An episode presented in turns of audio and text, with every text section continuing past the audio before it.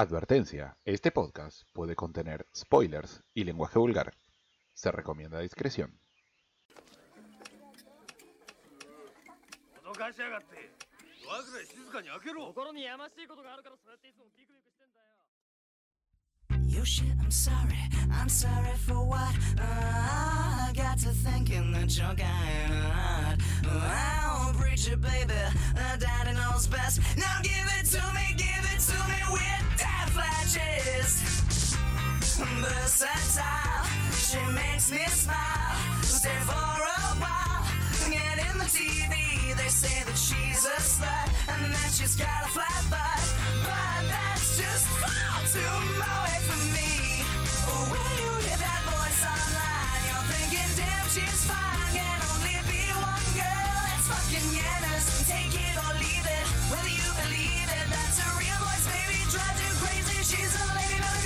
voice changer. When you hear that voice online, you'd be told that line if you said that's what Peach was on. It's fucking Yenna's. Take it or leave it. Whether you believe it, I would die to have that voice, and if I could, then I would fucking leave it.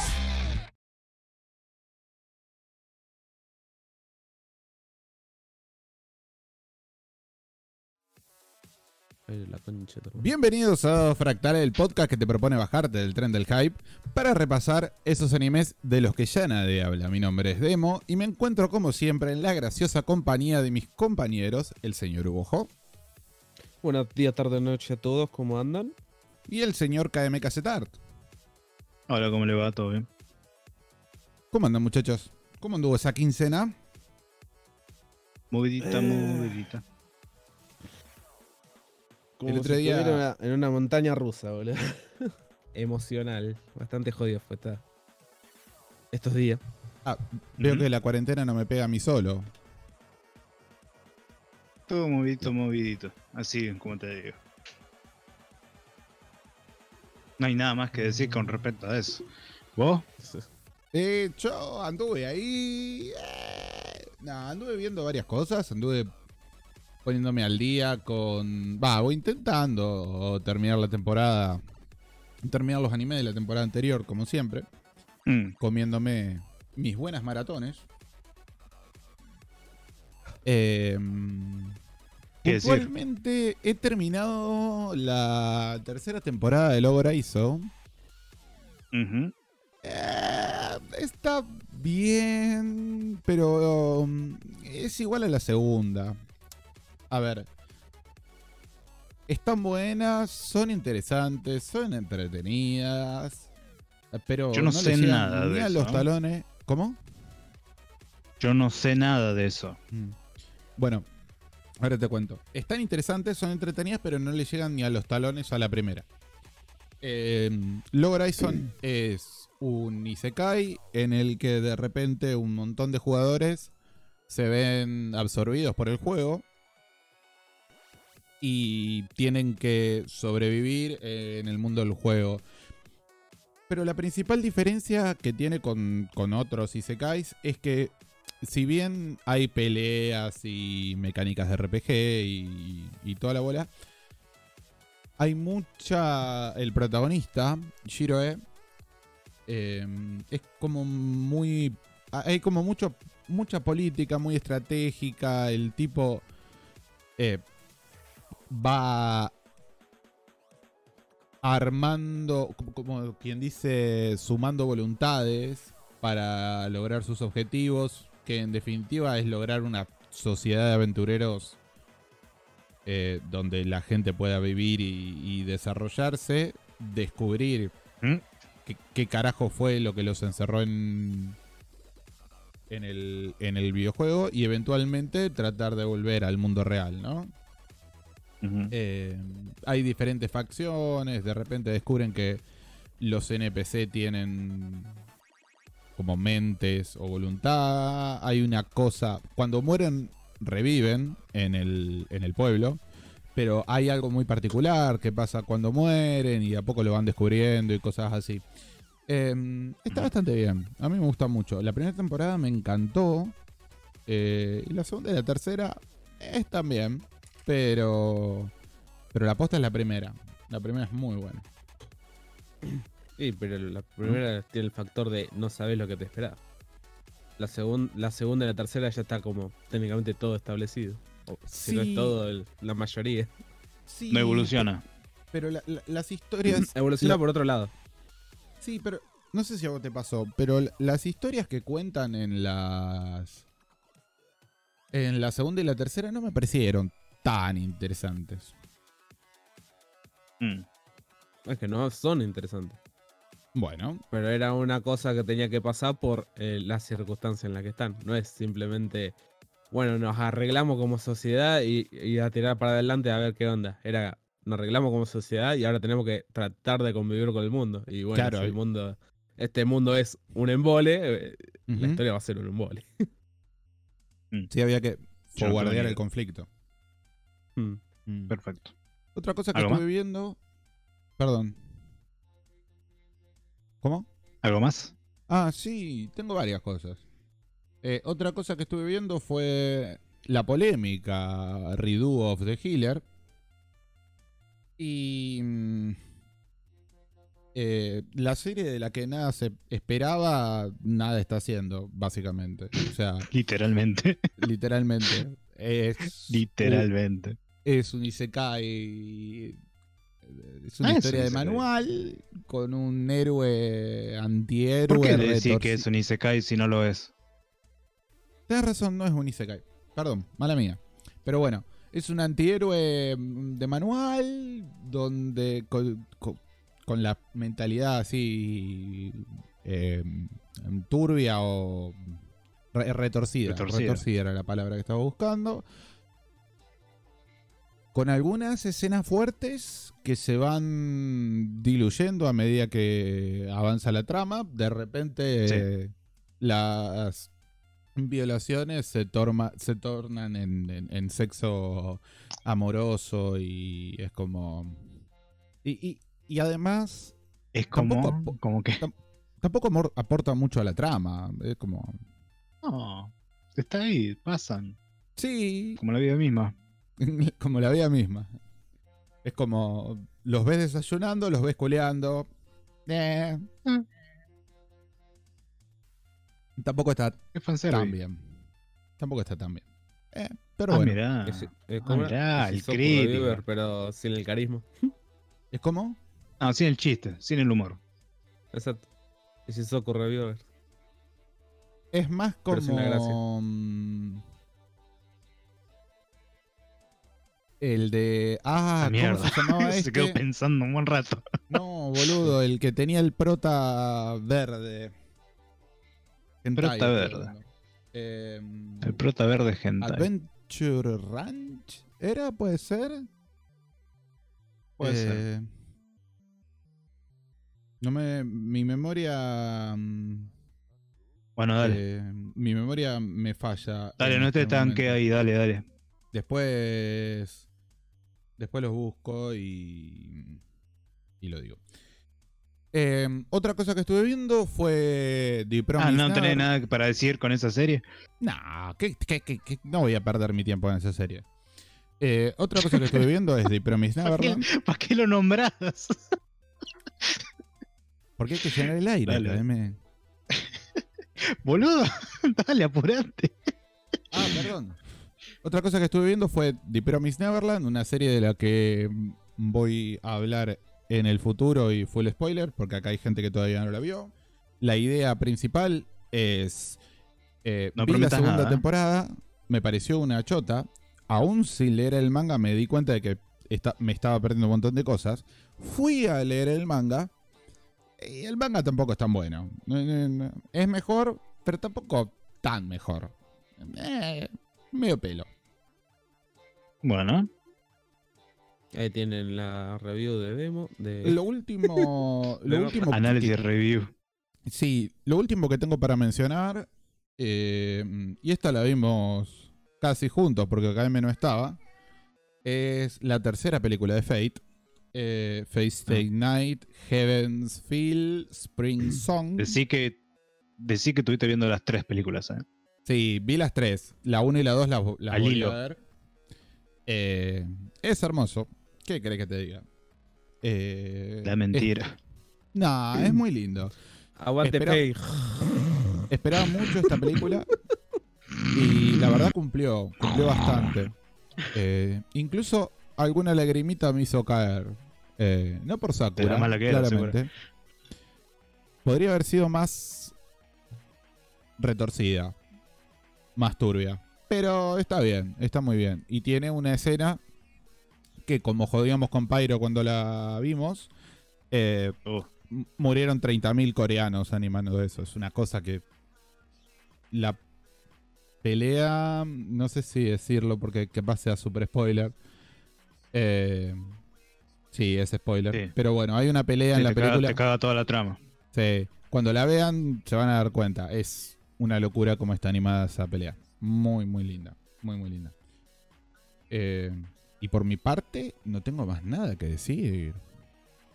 Ah, ah, agregando alguna cosa de lo que acaba de decir Demo, este, yo me cagué en bola con las películas fake, ¿qué crees que te diga? O sea, no estuve viendo, lo puse de fondo, salvo las escenas de acción que están lindas, están bien animadas, es lo único que, Mm. o sea, toda la parte de, ani- de animación no puedo decir nada malo, porque realmente hay un trabajo increíble detrás, es fantástico, algunos planos de dirección están muy lindos, pero eh, tanto como los personajes que siempre están en fake, en casi la mayoría de la serie que veo, eh, me aburren, no me, no, no me conectan, no me genera nada, están ahí, parece que van, van a brillar y no brillan nada, es totalmente predecible, a mí no, no me dice nada la serie en sí, pero le destacó que tiene una animación increíble.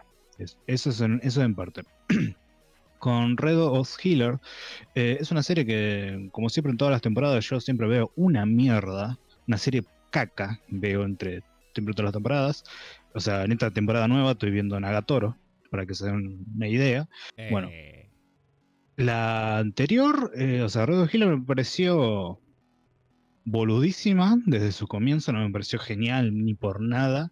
La escena de sexo o violación, ponele el- al principio porque lo era y después ya fue escena de sexo, es también dentro, dentro de lo que quiere ofrecer la serie. Lo que sí, la serie empieza a decaer muchísimo y se pone muy aburrida. Después del capítulo 3-4, la serie se pone muy aburrida, muy infumable y la animación baja a escalones increíbles. O sea, sí. o sea no, no te ofrecen una gran animación, pero tampoco, tampoco no te ofrecían una recagada. Y cada vez iba bajando, iba bajando y no. Eh, lo que sí, todo el mundo empieza a dar la. empiezan a hacer política, puterío con esta, con esta serie, hasta el punto de que se ha dicho que el que escribió las novelas, me parece, es una mina. Y es como que esa data me chupa tanto un huevo que sea una mina o un tipo, un perro, un helicóptero Apache que haya dibujado eh, esa novela. O sea, no me suma nada. A mí, a mí lo que me interesa es el contenido y nada más. Y, y realmente hay un montón ¿no?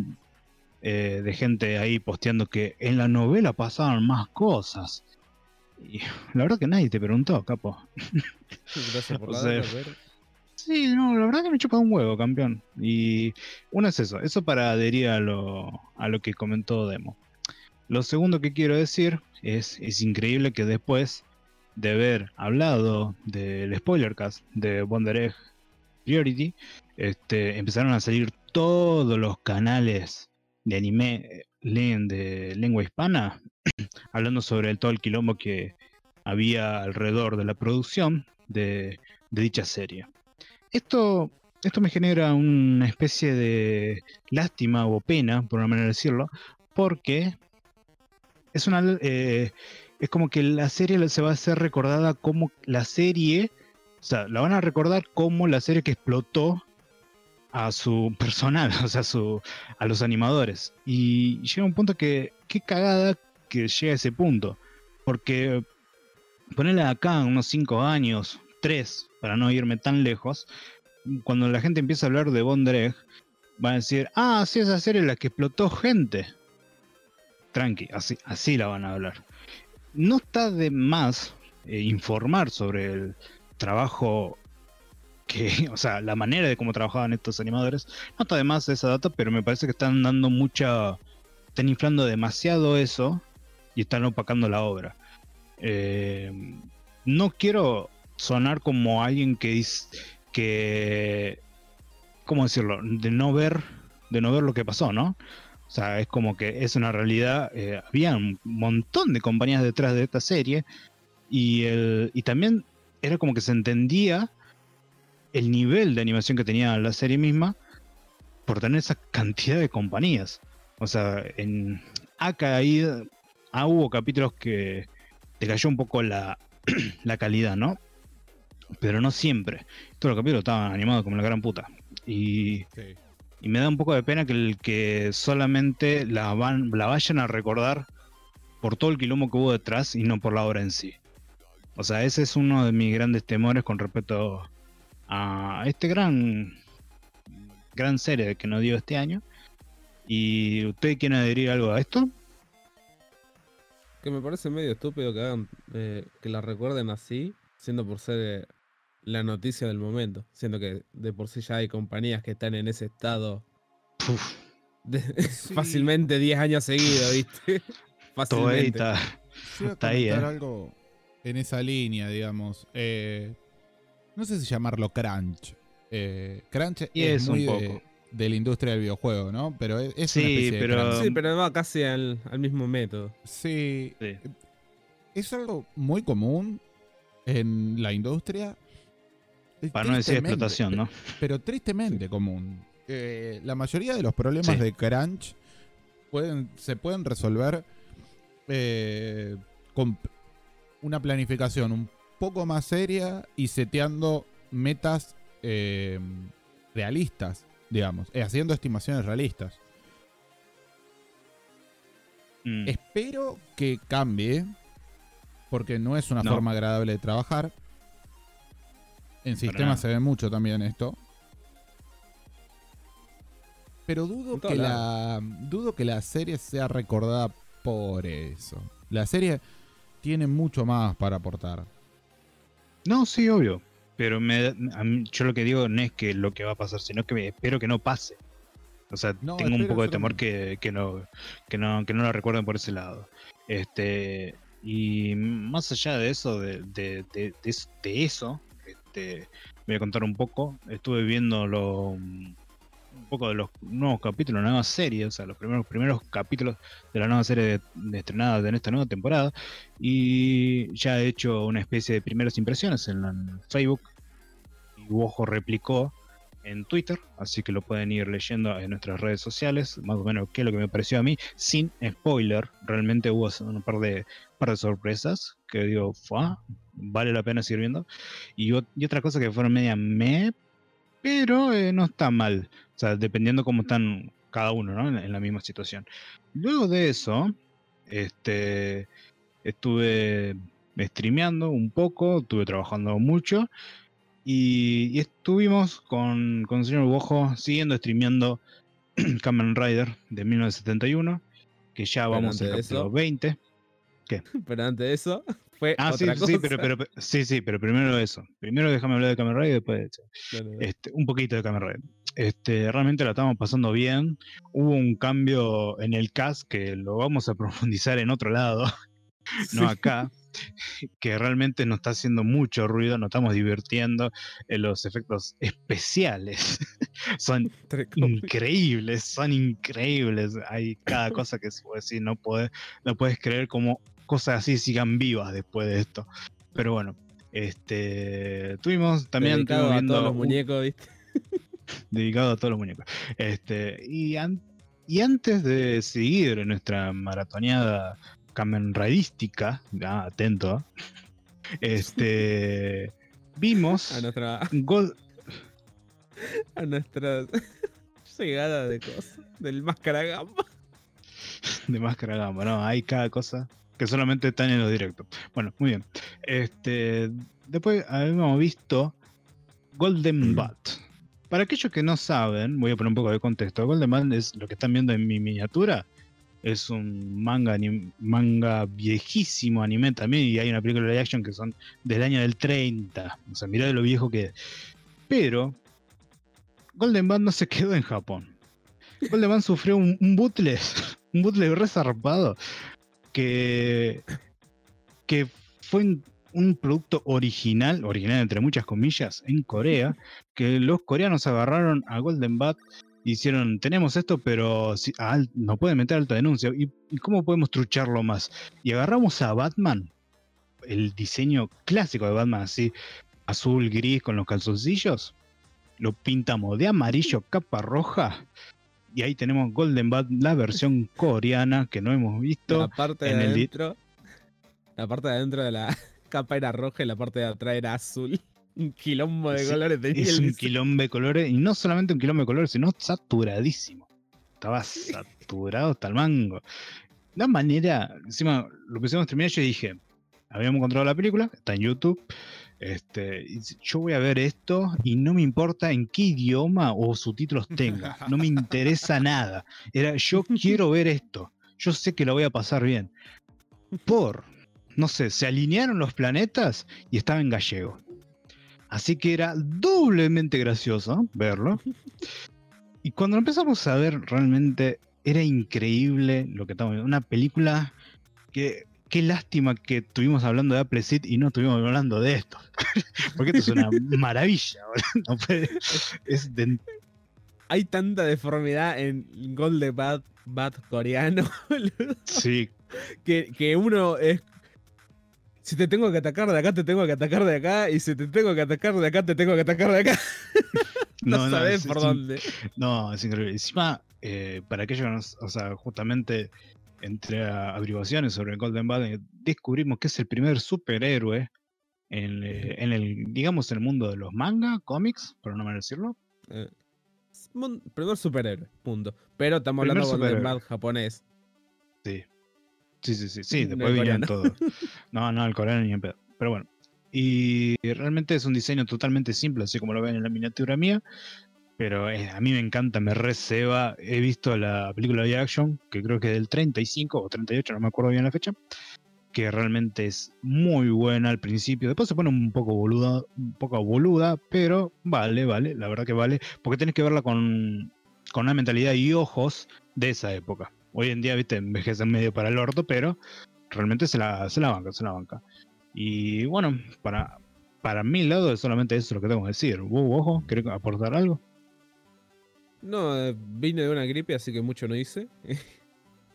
A lo mucho lo que llegué a hacer fue terminarme un anime de la temporada pasada, que fue el Isekai del Slime, que se puso... Comparado con la primera temporada, se puso un poco más violenta, Claro. a- al punto donde literalmente masacraron un ejército entero. no voy a decir cómo ni quién, pero bueno. Eh, y más allá de eso, lo único que hice fue recuperarme de una gripe, eh, jugar un par de jueguitos, que fue uno Nino Kuni 2 y el otro Mountain Blade 2. Puedo hablar un poco de Nino Kuni 2, porque fue el que más... Por más favor. Pero voy Por a favor. hablar nomás de los... ¿Qué sería? 15 primeros minutos, ¿viste? Los primeros 15 minutos. y el juego eh, es, empieza así. eh, tu personaje principal, entre comillas, porque pasa a ser secundario al toque, eh, es el presidente de Estados Unidos. Tranqui. Va eh, en su limusina a, a una conferencia de la paz, si no mal recuerdo. Mira para la, para la ventana, ve como una estrella fugaz. La cámara enfoca la estrella fugaz y resulta que no es una estrella fugaz, es un misil. Ah, Y el misil va derecho a la ciudad, borrándolo del mapa junto al presidente. Eso es What? los primeros dos minutos del juego. ¿Qué? Dios mío, Así de tranqui empieza el juego. ¿qué está pasando acá? ¿Qué está Y bueno, el, el personaje ese eh, es ya, ponele que estaba en sus 60 años, ¿viste? Y cuando es transportado es rejuvenecido porque la trama lo amerita. Cuando va al otro mundo, que están todos los animales fantásticos con la magia y toda la boludez, se encuentra Sí. con el que sería el personaje principal principal, el príncipe del juego. Que eh, Mm. están haciéndole un golpe de estado al reino. Entonces eh, tienen que ayudar al, al pibito a escapar del reino, tiene que eh, hacer que no lo maten porque trama, ¿viste? Porque pintó Sí, sí, el obvio. pibito, estaba ahí y hay que ayudarlo. y me da gracia que cuando es transportado se lleva un par de cosas. Y cuando se encuentra con el ejército del malo, dice. Dice el príncipe. Uh, e- estamos rodeados, ¿qué hacemos? No te preocupes, dice el presidente. Saca un chumbo, le pega un tiro al malo y dice, vámonos. Y yo dije. Qué lindo juego es este. Me está sorprendiendo. 15 minutos. 15, 15 minutos. primeros minutos, boludo. Fua, boludo. Quiero, quiero ver Y, eso. y yo dije. Y yo dije. No, listo, ya está. Este está roto. Tiene un chumbo. Y me da gracia. Sí. Sigue un poco la historia. Dice. No lo puedo seguir usando. Me estoy quedando sin balas. Oh, No, tiene todo el sentido del Bueno, mundo bueno. encima. y acaba el giro. Viene lo que sería la mucama del rey, ¿viste? Lo que sería la niñera. Y le dice, toma este anillo. ¿Qué es este anillo? Este anillo es un anillo para guardar armas. Y si necesitas municiones, el anillo te lo da. y yo dije, Ah, Ah, rotísimo. me estás haciendo roto al personaje. Me- literalmente me- le estás dando munición infinita al tipo que se cargó a un, un, un guerrero con Ejército. armadura. Lo one-shoteó de un tiro. no, increíble, increíble. Y claro, pasa eso. Y después viene la maga. Y digo. ¿Y qué, y qué van a hacer estos? Si el tipo este jala el gatillo y los mata a todos. Pero sorpresivamente, la magia detiene balas. Por lo que se ve. Dale, dale, boludo. ¿Qué más? Te- tenían que darle, ¿viste? Fue como un quilombo Golden de Bad, que pasó. Es cuño un Golden Bad. de cosas que pasó en el, en- en el juego que me quedé como. ¿Sabes qué? Te lo perdono, porque sinceramente estaba muy roto y iba a ser muy fácil el juego. Y había que, había que nerfearlo de alguna forma. Sí, pero Dios me da gracia. Pega como cinco tiros a la maga. La maga hace un círculo y desaparecen las balas, ¿viste? Súper random fue el inicio. Y me terminó Realmente. enganchando por eso. ¿Cómo se llama el juego? Repetí la vuelta. Nino Kuni 2. No, Kuni 2. N-I-N-O K-U-N-I. 2. Oh, Kuni Oh. 2. Bien, El perfecto. país- el país de Este, no sé algo- qué. ¿Hay algo más para aportar en esta presentación? No, creo que ya hemos hablado. No, no demasiado. tengo más nada. Bueno, vamos para el tema principal.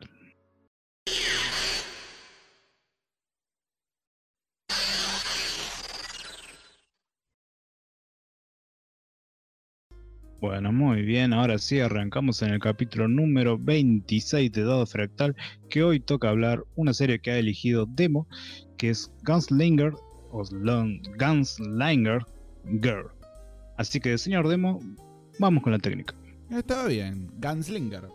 Em, Gunslinger Bueno. Girl. Es una serie estrenada el 8 de agosto de 2003. Es la adaptación de un manga homónimo de Yu Aida.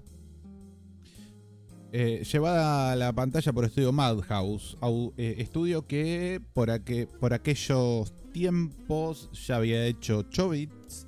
Y en el mismo año sacó Animatrix y Texnolize, que es, eh, no lo vi, pero lo tengo en la lista, es de del autor de, de Ave, del autor de mm, Lane. Sería Mm, es- bien. Sí, sí. Sí, después ya sabemos todas las cosas que hizo Madhouse, eh, One Punch Cuando Man. termine la sac- técnica yo tengo que decir algo, pero continúo.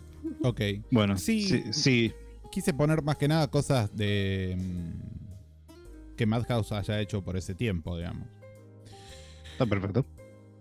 Es una serie dirigida por Morio Asaka, director de Sakura Card Captor, de todas sus películas y de Clear Cargen y sus secuelas, etc. Director de Chobits en 2002 y director de eh, Chihaya Furu y de todas sus temporadas, hasta donde vi, las tres. Creo que son tres. Por lo menos tres son las Mm. que vi listadas. Eh, no encontré información sobre el diseño de personajes. No había nadie acreditado. Em, pero sí tengo el autor de la música, que estuvo muy buena, y es eh, Toshihiko Sahashi, autor de la música de Mikami la Casa Fantasmas en el 93, Hunter x Claro. Hunter en 1999 y Grid Island Y los OVAs. también. Y todos sus OVAs. O sea, de todo Hunter x Hunter, la vieja. La primera digamos. actuación. Claro, la primera adaptación. Y de Full Metal Panic en 2002. Cerramos esta técnica diciendo que. ¿Perdón? Exactamente. Y Mm. Cerramos esta técnica diciendo que el opening es The Light Before We Land de, de Delgados y el ending es Dopo il Sogno de OP. Así se Tremendo llama la opening. banda. No sé. a mí me encantó mucho el opening. Sí, el ending es muy triste. El opening está muy, muy bueno. Sí, sí, el- tampoco el, el opening es una viva la vida. ¿eh? O No, sea, re- Pero, bajonaza la letra. pero el ending es súper deprimente. Sí, sí, es, ma- en peor todavía. ¿no? Potencia todavía. Este, bueno, chicos, primeras impresiones. ¿Quién quiere empezar? Bueno, ¿se acuerdan cuando dije que yo iba a decir algo en la técnica? Dale. Eh, ¿Se acuerdan que yo le dije que vengo de una fiebre de la puta madre? Eh, de una gripe, Bueno. ¿Sabés qué tan heavy fue eso? Fue tan heavy que me confundí el anime que íbamos a hablar hoy. ¿Ah, sí? Sí, ¿Qué viste? porque vi otra serie en vez de ver esto. Ah, f- fantástico. ¿Qué viste? Decime qué viste. Eh, Monster- eh, Vampire Hunter D. Ah, nada que ver encima. Nada que ver. película, no serie. Claro. Sí, sí. Y, y no sé por qué en mi cabeza estaba de que íbamos a hablar de Vampire Hunter. ¿Sabes por qué pasó eso? Porque cuando habíamos terminado de grabar el Sí. anterior capítulo, Demo dijo, yo tengo Vampire Hunter D acá, ¿viste? Para que Yo le dije, che, ¿vos tenías, vos tenías eso antes que Appleseed? Y dice, sí, yo lo tenía, sos un hijo de puta, porque podríamos haber hablado de Vampire Hunter D. Y debe ser por eso, esa, es- ese recuerdo te quedó. Sí, encima de ese día tampoco estaba tan bien. No, anda, entonces anda a ver Gunline Girl Bueno, y después bueno, fantástico. O sea, tenemos a alguien que no la ha visto la serie, ya me, ya me sorprende, me sorprende, es increíble, boludo. creer. Es impresionante. Igual te vas a comer todos los spoilers. Este, Demo, primero siempre Sabes que me voy a olvidar. Así que. Me pareció una serie. A, a mí me pareció una serie muy rara. Me parece que maneja unos tiempos muy particulares. Capaz que esperaba ver otra cosa. Yo esperaba algo con más acción y misterio a lo mm, noir, por ejemplo. No sé si la tenés. Sí. Eh, esperaba por ahí algo, algo así y me terminé encontrando con otra cosa completamente diferente. Pero que me, me ha gustado en líneas generales. Eh, me gustó, me gustó bastante. Tengo algunos problemitas de implementación quizás, pero en líneas generales me ha gustado. No sé a vos qué te pareció. Bueno, mis primeras impresiones con respecto a esta serie, eh, ya de por sí ya saben que esta serie salió en el 2003 y la verdad que es una serie que tiene casi todo lo que yo a veces busco, porque hay que decir la verdad, es un seinen hecho y derecho por su argumento, la narrativa y también las escenas, pero las escenas son medias aisladas, ¿no? O sea, escena de acción, todo eso, la violencia, podemos decir que está buena, está buena, no se va muy a la mierda como arrancar ojo o, es- o sea, está, está bien para una algo de contenido de acción. Este, pero realmente me gusta bastante porque se toma mucho el tiempo dentro de lo que es narrativo. O sea, construcción de personajes, eh, tensión, acción, todo eso se toma todo su tiempo, no se apresura en ningún momento. La verdad que está bien. La serie está bastante bien. Me ha sorprendido muchísimo la música. Me ha sorprendido eh, los openings, bueno, el opening, no los, sino el opening me pareció fantástico, me, me encantó el minuto uno, me, me hacía acordar un poco a... no, a- no voy a nombrar artistas japoneses, sino voy a nombrar este, eh, a Regina Spector, si aquellos que no lo sepan. Búsquenla que tiene más o menos esa onda, es como una especie de pop melancólico, o también eh, un rock alternativo como es en el caso de Stereolab, o sea, son, son ese sonido que puede transmitir un poco de, no depresión, sino melancolía, tristeza y te ponen una voz medio angelical que hace esa- ese contraste y queda bastante bien. Más allá de eso, tiene un gran... eh, o sea, todos los personajes están bien por lo que te quiere transmitir la serie. Este, lo que sí voy a destacar principalmente son el respeto al diseño de las armas. Todas las armas que aparecen en esta serie tienen un respeto increíble. Realmente eh, el detalle está muy bien. En ningún momento, capaz sí, muy de lejos o que tengan los enemigos, pero las armas que utilizan nuestras protagonistas eh, están bien detalladas. O sea, a nivel animación, como tienen que estar. mm, de- dependiendo del enfoque que le dan o el plano que le quieren dar, están bastante bien y realmente me sorprendió que tenga ese cierto nivel de detalle. Los dos primeros capítulos están di- dibujados, animados, increíblemente. Después, desafortunadamente, empieza a perder eh, la calidad. Hay momentos que ves los ojos eh, más alto que el otro, o sea, no lo ves, sí, no lo ves alineados. Este, hay un capítulo en particular que un personaje cambia de, edición- de, de diseño. Es fantástico, no sé, no sabes por qué pasan estas cosas. Y, pero más allá de eso, me ha gustado, me ha gustado bastante. Realmente estaba más entretenido en lo que realmente la serie me quiso ofrecer, más que el, el enganche que muchos pueden caer eh, viendo las portadas o, o algunas imágenes de, con respecto a esta serie. Así que realmente se siente raro que no haya una tercera voz a pesar de que esté acá, porque es como que fal- falta un poco de pie. Pero, eh, porque siempre, Ubojo siempre tiraba la- lo malo, ¿no? Lo que no le ha gustado.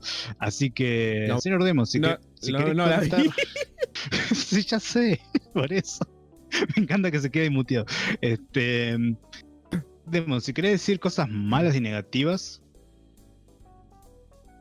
A ver. eh, No hay negro, empecemos por ahí. No, hay una morenita. Hay una morenita, che. Negros. Naganguro. Demasiado. Dale, dale, dale. mm, A ver, ¿qué, qué tengo, Machiru. qué tengo malo para decir de esta serie? Quizás todo lo que. O todo lo que yo considero malo viene del hecho de que eh, me dejé influenciar por la portada y uno quizás esperaba una historia más de acción. Y lo cierto es que no, lo cierto es que la historia gira alrededor de la relación entre las, las chicas y sus handlers, digamos, y de cómo cada handler tiene un trato diferente para con su chica, eh, no sé cómo llamarlas, y cómo reaccionan ellas con sus diferentes personalidades a- al trato de, de- de sus handlers, ¿no es cierto? Quizás esperaba un poco más de acción, pero entiendo que la serie no va por ahí. Eh, la serie va de, las relaciones entre ellas y con sus handlers y lo lleva bastante bien. Qu- Quizás me hubiese gustado que, mm, que la historia tenga una especie de, de cierre, de que haya un conflicto final y, y que tenga un, un cierre. Porque, Tienes un problema con las series que no cierran, ¿no? y sí, sí, sí, sí, sí, no me gusta. Pero eh, tampoco me gusta cuando cierran mal. Hola, Yakusoku no Neverland. Em, pero a lo que voy es que es muy, o sea, ¿Eh? no es episódica, pero No. Por- de, algún lado eh, siento como que, o sea, sí me va contando la historia de las pibas, me va contando la historia, eh, eh, su trasfondo, de dónde viene, que nota al margen. La gran mayoría tiene trastornos re, re turbios. A ver, a una le entraron a chorar a la casa, le mataron a los padres enfrente y se la violaron toda la noche con los cadáveres de los padres al lado. A la otra, Esa, esa es la protagonista, para que entienda gente. esa es Henrietta, claro. Eh, a la otra, ponele que me acuerdo, eh, el padre le contrató un seguro de vida y le intentó matar. O sea, Sí. son todas historias así. La otra, eh, a la otra la rescataron cuando mm, capturaron una banda de, de- de- de traficantes de blancas. Casualmente es Sí. la menos blanca de todas. Badumps. Oh. Dios. Dale. Y, y son todas historias así. eh, todas muy turbias. No me acuerdo dónde quería llegar con todo esto. Ah, bueno, a que entiendo que, que lo que la obra me está queriendo transmitir o lo que me está queriendo contar, pero me hubiese gustado que hubiese una trama por debajo, digamos, que- que guiara todo esto, digamos. Eh, que la organización tuviese mm, un objetivo más eh, definido, quizás, porque eh, este- esta agencia de bienestar social, creo que lo traducen así, no tiene un objetivo muy específico. Matan terroristas, corruptos, la gente que no le conviene al gobierno. Es como un- una agencia de sicarios, básicamente. Y quizás Sí, hubiese estado bueno. Quizás hubiese estado bueno que se desarrollase el conflicto con, con los nacionalistas, por ejemplo. Que no me acuerdo nacionalistas de dónde eran. Ya me voy a acordar. Mm. Eh, porque están como estos dos personajes recurre- recurrentes que están como atrás de, de todo, que son la rubia y, y el tipo que está con la rubia. Rico. No, no, no, no, no, no. La rubia, la de las bombas, Caterina. Y el de Barbita, que está con ella. Los que ayudan a los terroristas. Ah, Eh, sí, sí, sí, Pero perdón. como que eso está ahí y nunca llega a ningún lado. Eh, Claro. Es medio choto eh, en ese aspecto. Si tuviese que, que nombrar algo malo, digamos, sería, sería eso. Después, eh, desde el punto de vista narrativo, de cómo desarrolla sus personajes y las relaciones entre ellos, no tengo nada malo que decir. Me encanta. Nada No más, sé. nada negativo. Nada más negativo. No sé si vos tenés algo negativo para decir. Dale, perfecto. Este, por mi lado, lo único que puedo decir es que hay unos cambios increíbles de diseño de personajes, o sea, de cara de, rostro. eh, no sé, no sé lo que pasa. Fíjense en el capítulo número 3, a partir del minuto 11, o sea, está Rico hablando con un con un botón, ¿viste? Te voy a corregir porque me pasaste el video. Minuto 10.34 para adelante, se renota el cambio de las caras. Sí, es, es como que no entendés. Primero, vos ves y vos ves que es un personaje de fondo, ¿viste? O sea, de, de extra. Sí. O sea, y después va cambiando la cara, después lo dibujan re detallado, después vuelve a hacerse pedorro el diseño. Y tiene El, el primer cosas. diseño, el primer diseño, perdón que te interrumpa, del minuto 10.34 es el diseño de, la- de los animes de romance muy del 2008, ponele, que tenía los ojos bien para los costados. Es ese tipo de diseño. Y después de la nada es como, ah, anime genérico de, de este año. Exactamente. O sea, va- y encima va cambiando. O sea, mientras cambia de plano, cambia el rostro el tipo. O sea, tiene, tiene esas cosas la serie eh, que no se puede perdonar. Eh, justamente lo que estamos viendo ahora. O sea, mira la postura del brazo, está rota la mina. O sea, ese brazo izquierdo no existe, boludo. O sea, tiene esas cosas de esta serie que no, no se lo puedo perdonar. Y encima los últimos capítulos eh, las caras de la mina estaban re desfiguradas. Y eso, es- eso en el lado de animación Mm. y al lado del dibujo. Este. Ahora, lo que es narrativo, realmente esta serie, primero voy a decir algo. Esta serie cuando había vuelto, como yo lo digo, la segunda oleada de otakus que fue allá cerca del 2007-2008, con la venida del internet más hogareño, donde todo el mundo miraba Naruto, Bleach y toda la, y toda la boludez, eh, había mucha gente que estaba fanatizada con respecto a esta serie. Yo en ese tiempo no le di bola. Ahora que la veo puedo entender un poco, porque en, en la parte narrativa, esta serie solamente te quiere contar las minas, la historia de los personajes eh, femeninos y el entorno, ¿no? Todo lo que les pasa en sus cabezas, cómo se relacionan con la persona y todo más. Todo lo que está detrás, eh, la agencia, eh, los problemas de, eh, con respecto a partidos políticos o a, o a terroristas este, y, y otras cosas más, eh, está, está para, re- para poner un ambiente, un contexto, ¿viste? todo lo que pasa alrededor. Pero en ningún momento yo, por mi lado, me nunca me interesó eso. Realmente yo lo estoy viendo y digo, "Ah, la verdad que me, me importa poco.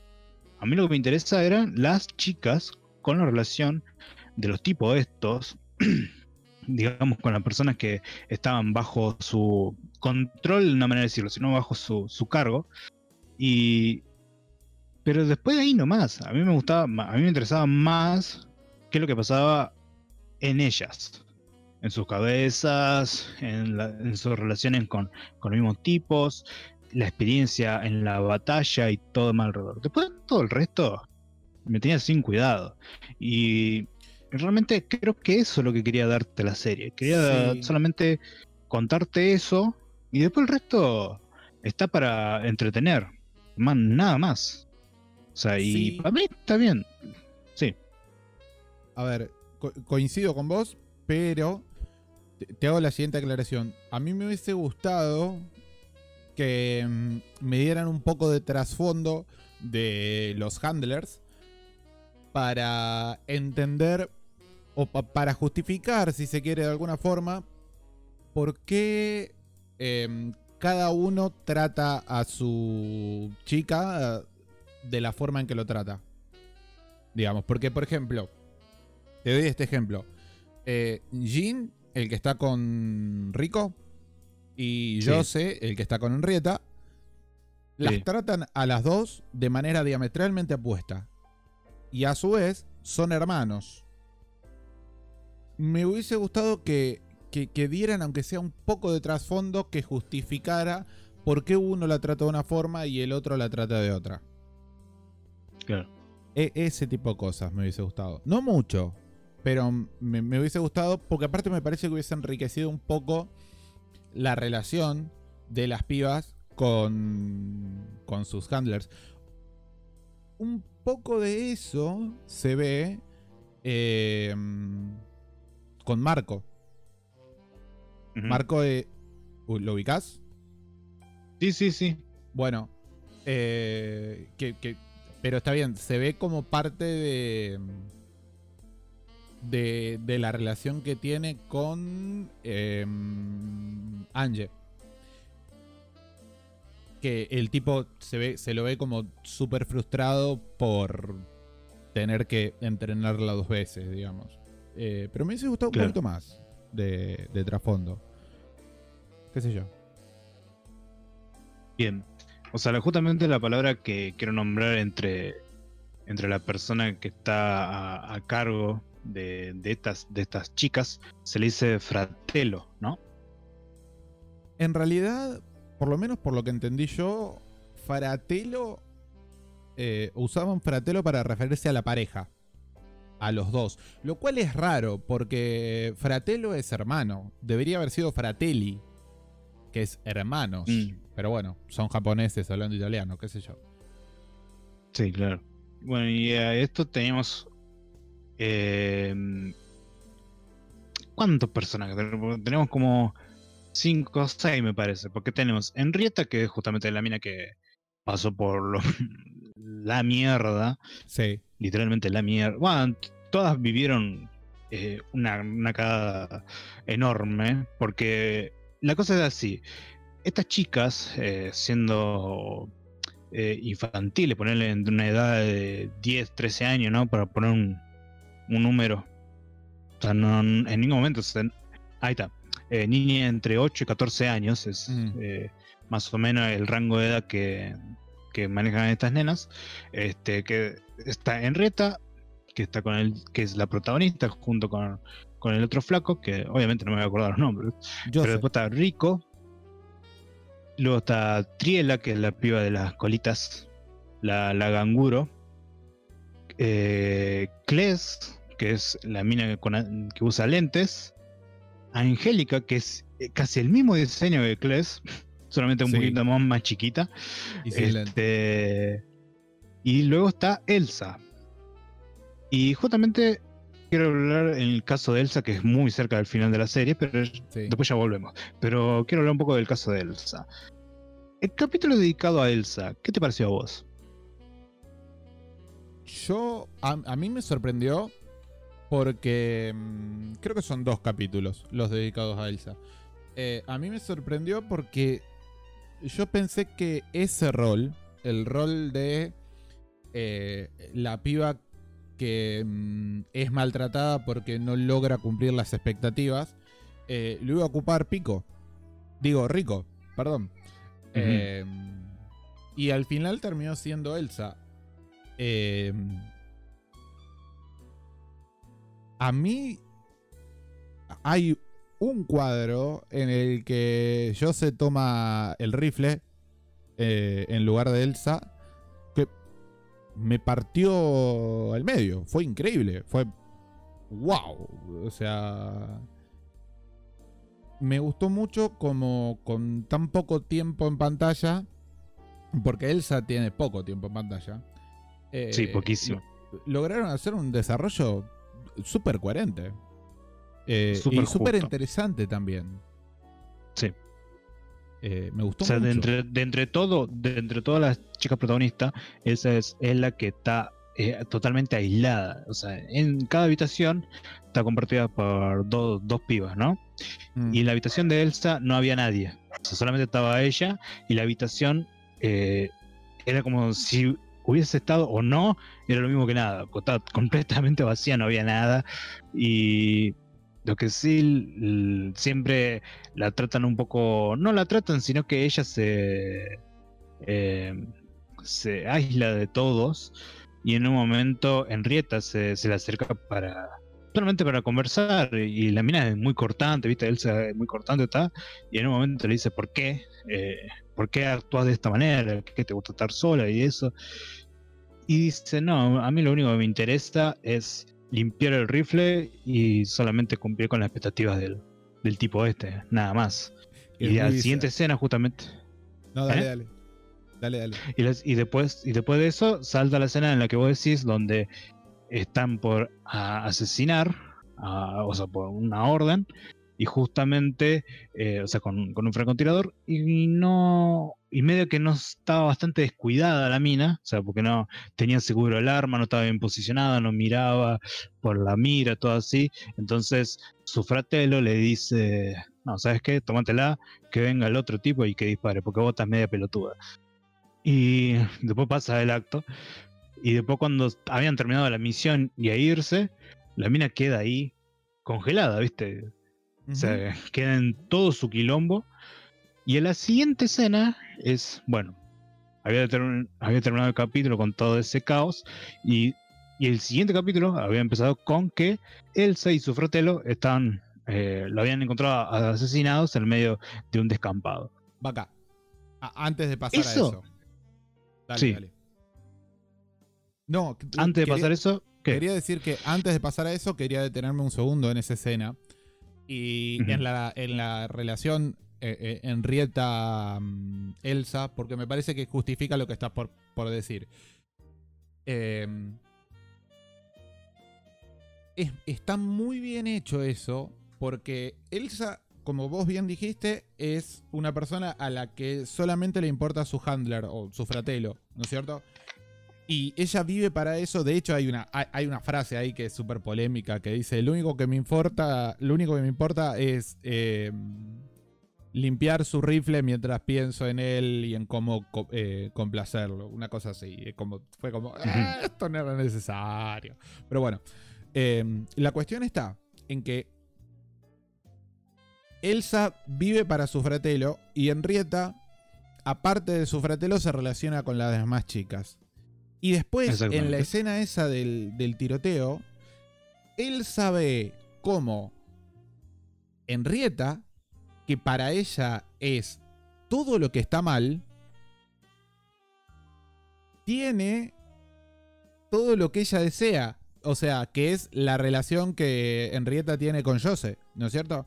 Tiene Sí. e- e- esa sí. cercanía, como mientras están apuntando, Jose está encima de ella y le susurra al oído y le dice no, por acá, qué sé yo, qué sé yo, le da todas las indicaciones, mientras que el otro está en otra ventana, completamente alejado de ella y usándola solamente como una herramienta. Entonces, por eso me parece que esa imagen es tan fuerte, porque porque como dije, todo lo que Elsa considera que está mal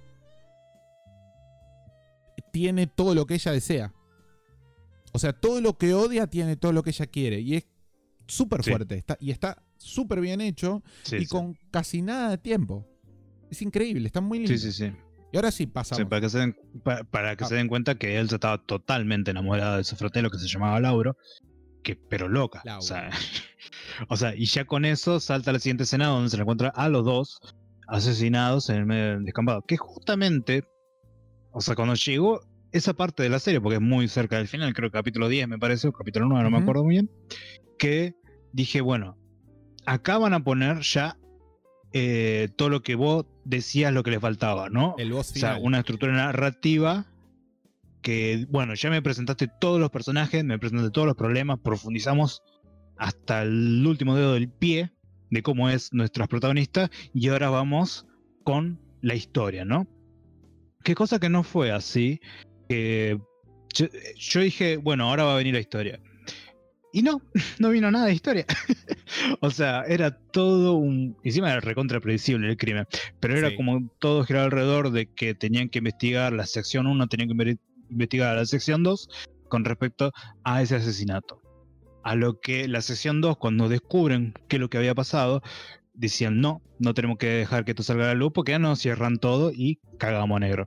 La cuestión era que eh, Elsa, que estaba totalmente enamorada del, del tipo este de Lauro, este, le, lo llevó a un lugar donde le dijo, en este sitio vos me diste mi nombre, vos me bautizaste. Y el tipo dice, para eso me llamás, hinche los huevos, Ah, vámonos. sí. Mirá, no me acordaba. Y ¿Estás segura que era acá? y, y dice, ah, y dice, bueno, así que en justamente el mismo lugar donde me- vos me bautizaste, va a ser el lugar de tu tumba. Así que le mete un balazo en medio de la jeta, le abre todo el cerebro y la mina, obviamente, se suicida, pero está muy bien la escena. O sea, no se muestra explícitamente, pero es como que se apunta a ella hacia un ojo y se eh, da un tremendo balazo que, que es in- increíble. Y me gustó mucho. Y todo eso es porque durante todo ese capítulo estaban investigando. eh, la sección 1 estaba. eh, ¿Cómo se le dice? Eh, tomando eh, declaraciones a, cada una de estas pibas hasta llegar hasta Henrietta. Que Henrietta, eh, por tener ese apego, esa relación con su fratelo, justamente se da cuenta diciendo, ya sé cómo Elsa mató a, s- a Lauro. Entonces, hace una demostración de cómo fue. Y, la conclusión de eso, o sea, de por qué lo ha hecho, es porque Henrietta dice, porque como Elsa no recibía ese afecto como yo recibo con mi fratelo, decidió matarlo. Así de psicótico. es muy loco eh, e- en esos diálogos, eh, no solo los de Henrietta, sino en general, ¿no? Donde, porque es muy disonante el hecho de que sean nenas chiquitas, súper tiernas y toda la bola, y, sin embargo tienen una forma de pensar, como vos decís, tan psicótica. Eh, acordate que antes de eso, con, cuando, mm, con, los de- con los interrogatorios, digamos, las declaraciones anteriores, eh, les preguntaban, che, bueno, porque la hipótesis inicial era que Elsa había muerto tratando de defender a su fratelo. Y les preguntaban a las pibas, che, y, y- y vos qué opinas de, de Elsa matándose por defender a su fratelo? Y mira, yo a mi fratelo lo quiero mucho. Eh, es una lástima, pero yo no me quiero morir. Pero si mi fratelo me pide que muera por él, y yo voy a morir. Y te lo dicen como si fuese, no, mira, esta mañana me desperté, tomé la leche. O sea, como si fuese lo más natural del mundo. Sí, sí. Y está muy. O sea, eso te genera una, una. Sí, una disonancia en el espectador que está muy bueno. Es, te hace mucho ruido Bien. por todos lados. Lo mismo Sí, cuando la- dice. Perdón. ¿Decías? Dale, dale. No, digo, lo mismo cuando Henrietta dice. eh, dice algo así como. Si la persona que más amo en el mundo eh, no me demuestra ese amor, bueno, lo único que me queda es matarla y luego matarme yo. Es como, sí, lo más lógico del mundo. Más lógico. Es lo más lógico del mundo, claro. Si vos lo decís, cada vez más polémico. Este. Desde el espectador me parece demo turbio. Es que Sí, la sí, serie obviamente. es turbia. La forma de pensar de la, las pibas la se- es la turbia. serie es- Claro, porque las minas que han pasado por millones de cosas, la han lavado el cerebro y la han modificado su cuerpo para que sean funcionales a las misiones de hacer bosta a todos los terroristas, ¿no? Y en el caso de Henrietta haber sufrido eh, una violación, le han destri- destripado, ¿se podría? o Destirpado la Extirpado. extirpado. Es, muchas gracias por corregirme. Mm. Eh, el útero. ¿Por qué sabemos esto? Porque hay un capítulo dedicado a Triela bizarro que sufre, un, que sufre una menstruación y dice que no puede estar más, que le duele, que le duele. Y dice, ah, no, no sé cómo debe sentirse porque a mí me lo estirparon.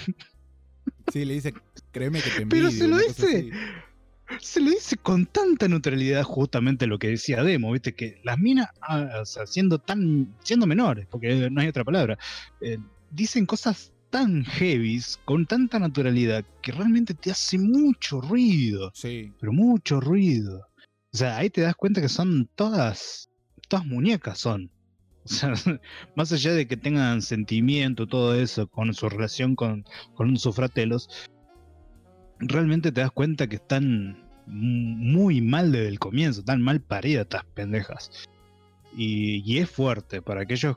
Por eso, por eso me ha gustado, porque se ha metido, la serie se metió en temas que hoy en día, digamos que no lo tocan mucho.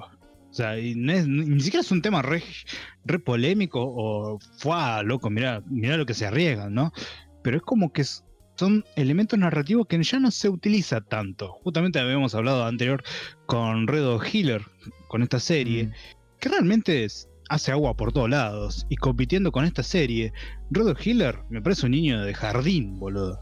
Sí. Porque esta serie es más heavy que Healer. Y no hace falta tener escena de sexo. O sea, no hace falta mostrarte nada explícito esta De hecho, serie.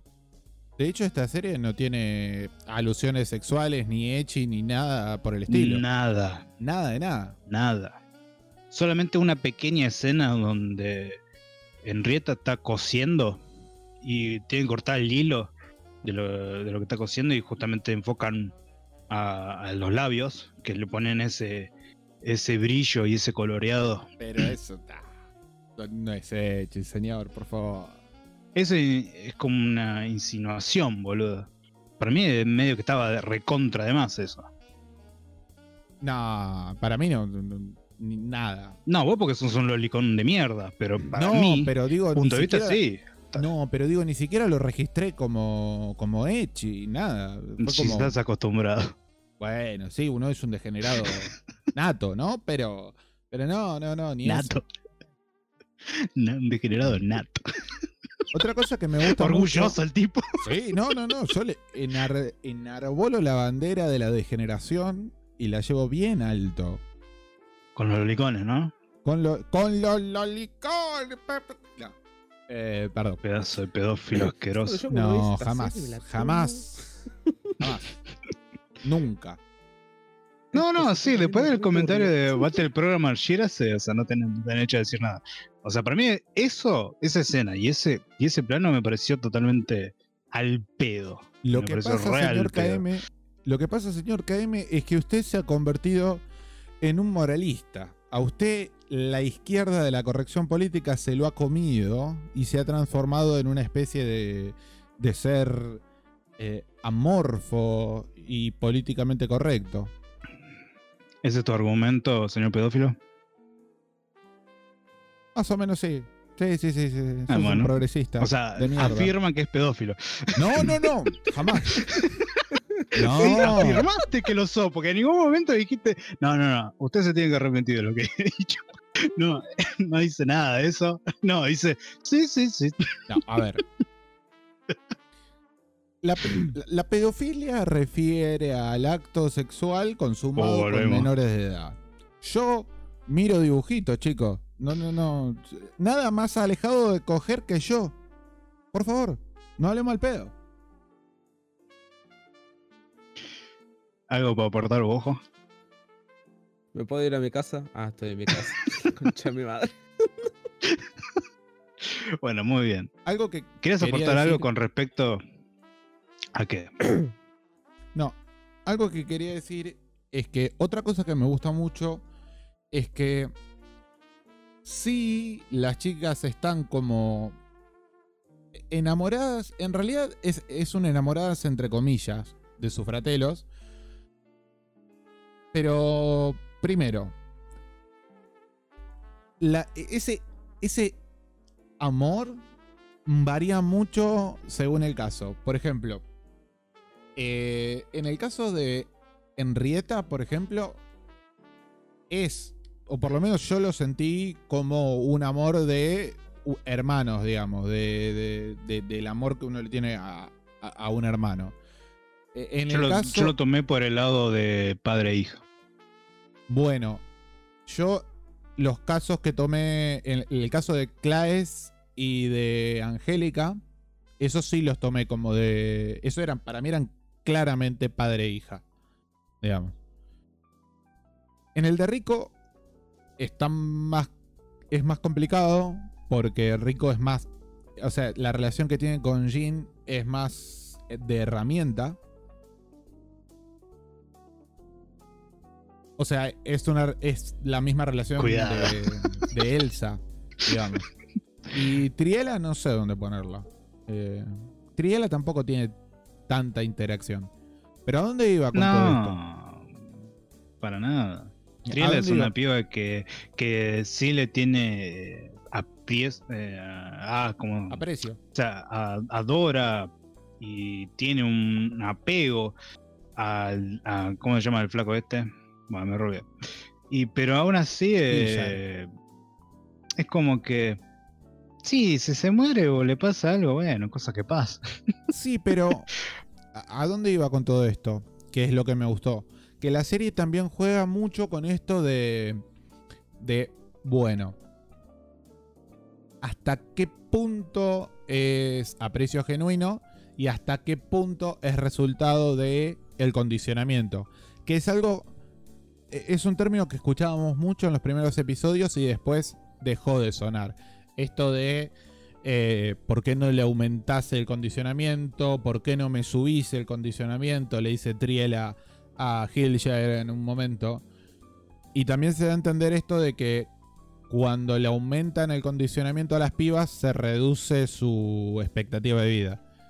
Eh, pero bueno, Sí. me gustó mucho eso que jugaran con esta ambigüedad de no saber, bueno, hasta qué punto, por ejemplo, Henrietta lo quiere a, a Jose y hasta qué punto es el resultado del condicionamiento, ¿no? Está muy bueno eso. Sí, igual recién hizo un repaso de cómo se relacionaban y mm, creo que en ningún momento, en mi punto de vista, veo que hayan tenido una relación de hermanos. Siempre hubo una relación entre padre e hija, todos los personajes, hasta el que lo maltrataba. O sea, era como ver un montón de, de diferentes relaciones eh, paternos. estaba Sí. el que la, golpeaba, estaba la que le, la consentía, estaba la que le exigía. O sea, estaban, estaban cumpliendo casi todos los roles ahí. El que le pasaba la cuota, el que cumplía con lo justo, digamos. Killshare. Exactamente. El que dice, Ah, no, bueno, un- te tengo que regalar algo, te compro un oncito. Eh. Eh, sí, porque no sé qué regalarte. por eso era como que está, bien, ¿viste? Eh, a veces hay padres que no saben qué regalar a sus hijos. Pero Así que por eso digo, está perfecto. Por eso yo lo veo más por ese lado. Y en ningún momento se ve eh, esa cosa que hoy en día está muy. Y también hubo una época. eh, en anime que se veía mucho esto de relaciones de menores con adultos. O sea, y hasta llegar a insinuar que querían tener algo, ¿viste? Algo más. En ningún momento se muestra eso en la serie. Para nada. Eh, yo pensé que. en esa parte, para ver, en esa Sí. parte de las relaciones de, de las, las pibas con su fratelo, o sea, con estos tipos, era más naif la relación, en el sentido de que iba por el lado más de que sos una menor, nada más. O sea, sos una menor, sos un cyborg, o sea, haces mierda a un montón de terroristas, pero sos eso, nada más. Sí, e- es un amor, pero siempre en la línea de, de lo platónico. Nunca, mejor dicho, el término platónico, digamos. Nunca se, se deja ver una intención sexual ni nada por el estilo. No, para nada. Yo por, por eso no le digo platónico, sino le digo paterno, o sea, una, una relación fraterna. O sea, es, es- por, Sí, por eso sí. me gustaba buscarlo por ese lado. O sea, por eso me gustó que eso, la digamos que el- cómo manejaban las relaciones, lo llevaban para ese lado y no por el lado más normal de hoy en día que tiene el anime. Sí, sí. Por eso, por eso en ese punto sí me, me gustó bastante. Ahora, eh, con respecto a, todas las- a todas las pibas que la pasaron mil y unas y los ataques a los terroristas y todo eso, creo que el personaje que ha tenido, salvo, salvo Elsa, que es un caso muy aparte, porque realmente es un personaje que apareció en un capítulo, un capítulo y medio, me parece. Y después, o sea, apareció de la nada, ¿viste? Una cosa así. Creo que los personajes que para mí están real pedos es Kles y Angélica. No me gustó, a mí particularmente no me gustó ninguno de sus dos arcos, ni participaciones ni nada. ¿Kles no te gustó? ¿El arco de Kles? No, me pareció bobo. Un poco mí- insulso. Me gustó mucho. A ver. Me gustó mucho la relación de, de, de Kles con su fratelo. Me gustó cómo estaba llevada.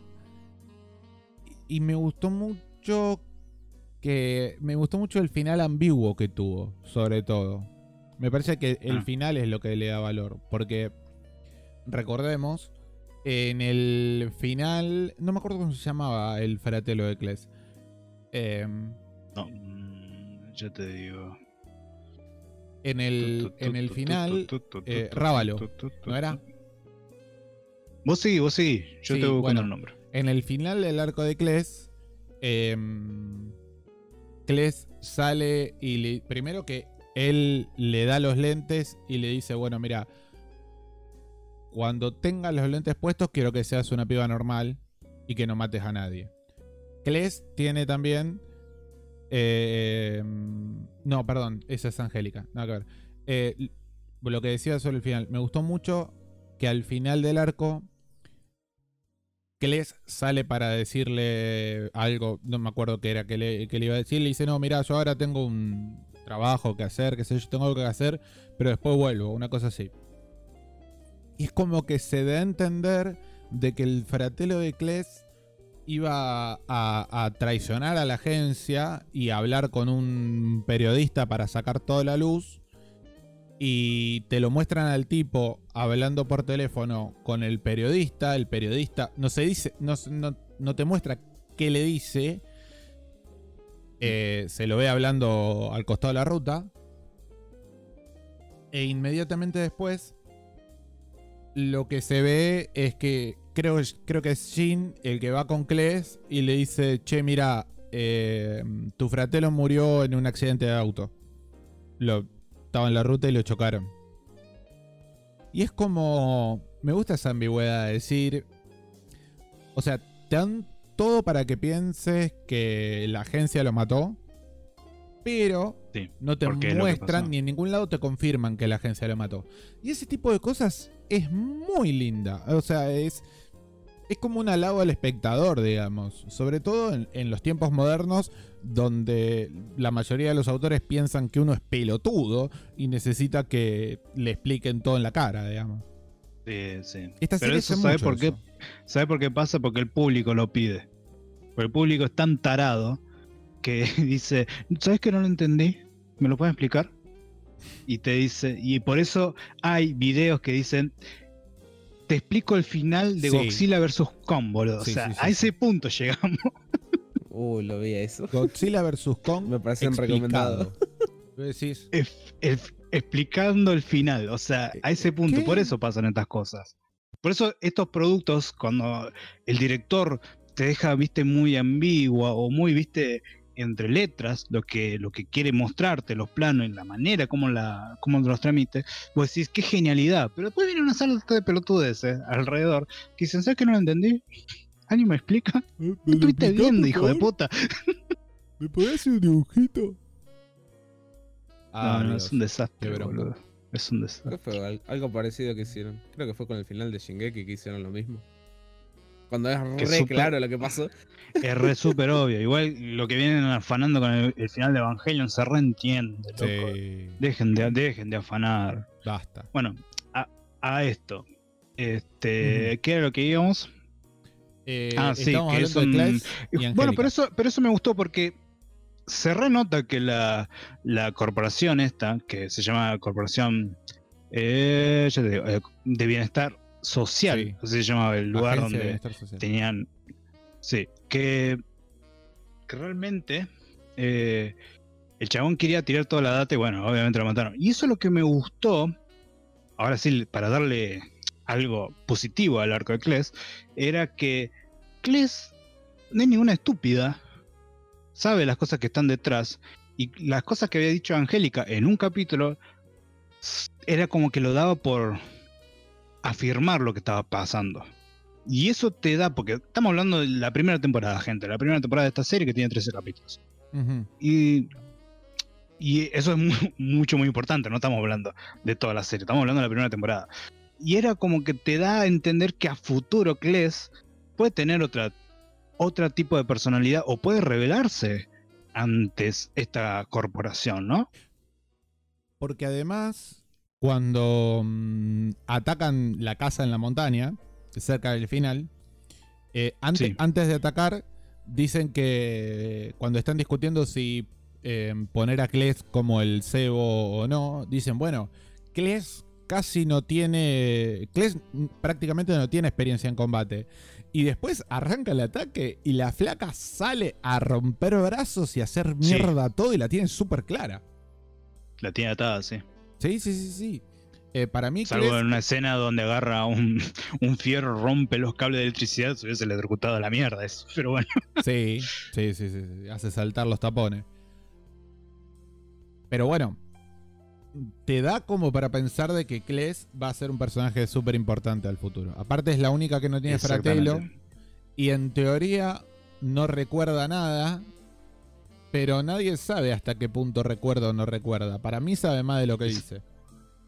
Exactamente, justamente te da, o sea, en ese capítulo te da el pie, o sea, te da ese pensamiento porque Angélica, una vez que creo que es la que más sufre eh, en los capítulos, me refiero que le sale todo para el orto,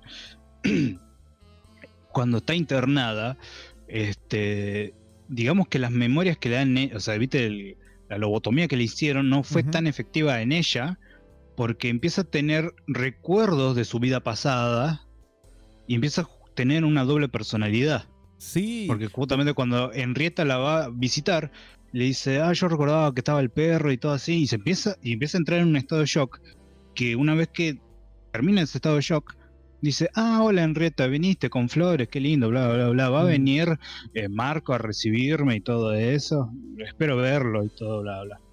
Bueno, toda esa, escena- toda esa escena es preciosa. Porque, aparte es re loco, porque ya no, ya no solo recuerda cosas de su primer entrenamiento antes de su segunda lobotomía siria, sino que recuerda el nombre del perro antes de la primera lobotomía. Sí. Y es como, wow, eh, esto- estos tipos no, no están lobotomizando bien, claramente. Eh, igual es muy tierno lo que pasa en esa sala de hospital. Es muy, muy tierno. A mí me dio... un- ¿El último capítulo? Sí. eh, y- ¿Te y- referís? sí, y esa última escena con, con Marco y Angélica Con- me, me- me Es dio linda. mucho amor. Mucho amor.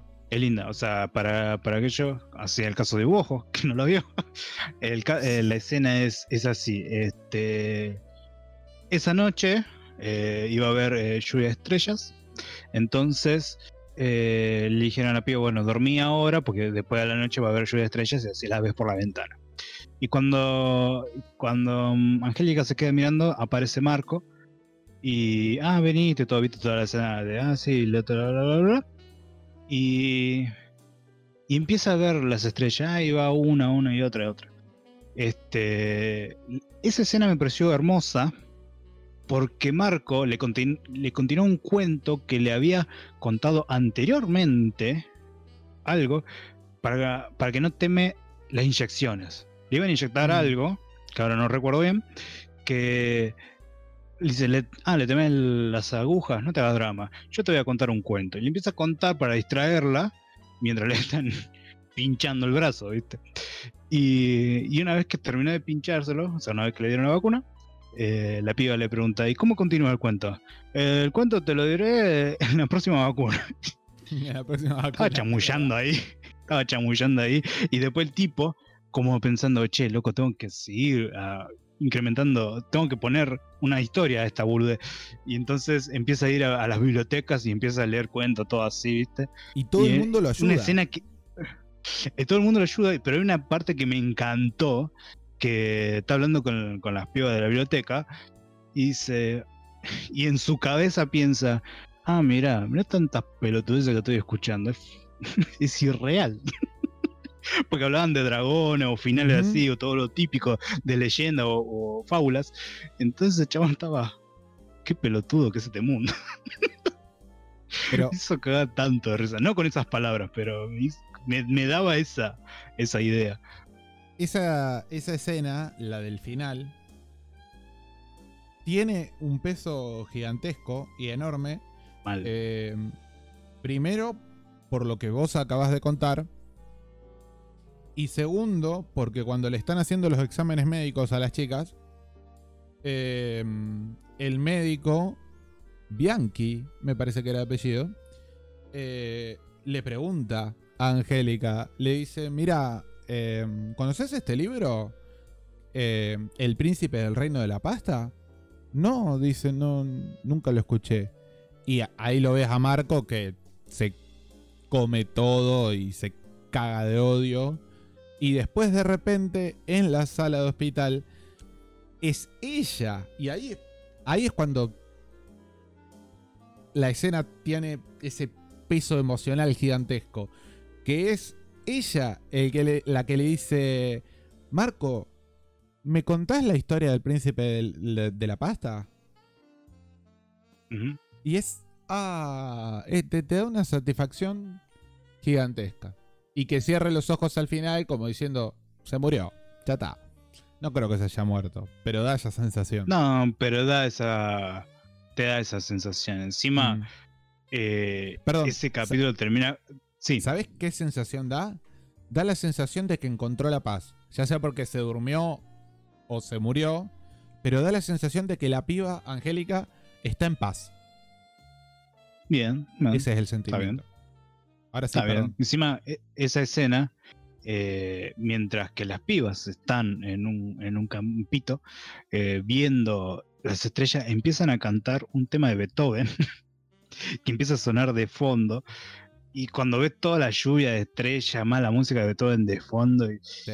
todo es un delirio que me hizo cagar esta línea que te voy a decir, que te la voy a leer ahora, que dice unas líneas, unas niñas que parecen ángeles, pero se cargan a terroristas y hablan tres idiomas, están cantando Beethoven en plena noche con un frío que pela. Es una lástima que tenga que ser cyborg. ¿Por Eh, qué? sí. ¿Por Es que.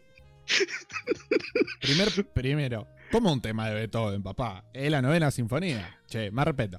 Segundo, ahora sí, en serio. Eh, es que es un poco el sentimiento general que te da la serie. Es como. Mirá lo que son estas pibas. Es una lástima que, que- que tengan que vivir de la forma en que viven. Es una lástima que sean cyborgs. Es una lástima que tengan. que estén condenadas a vivir tan poco es un poco el, el sentimiento general de la serie, me parece, ¿no?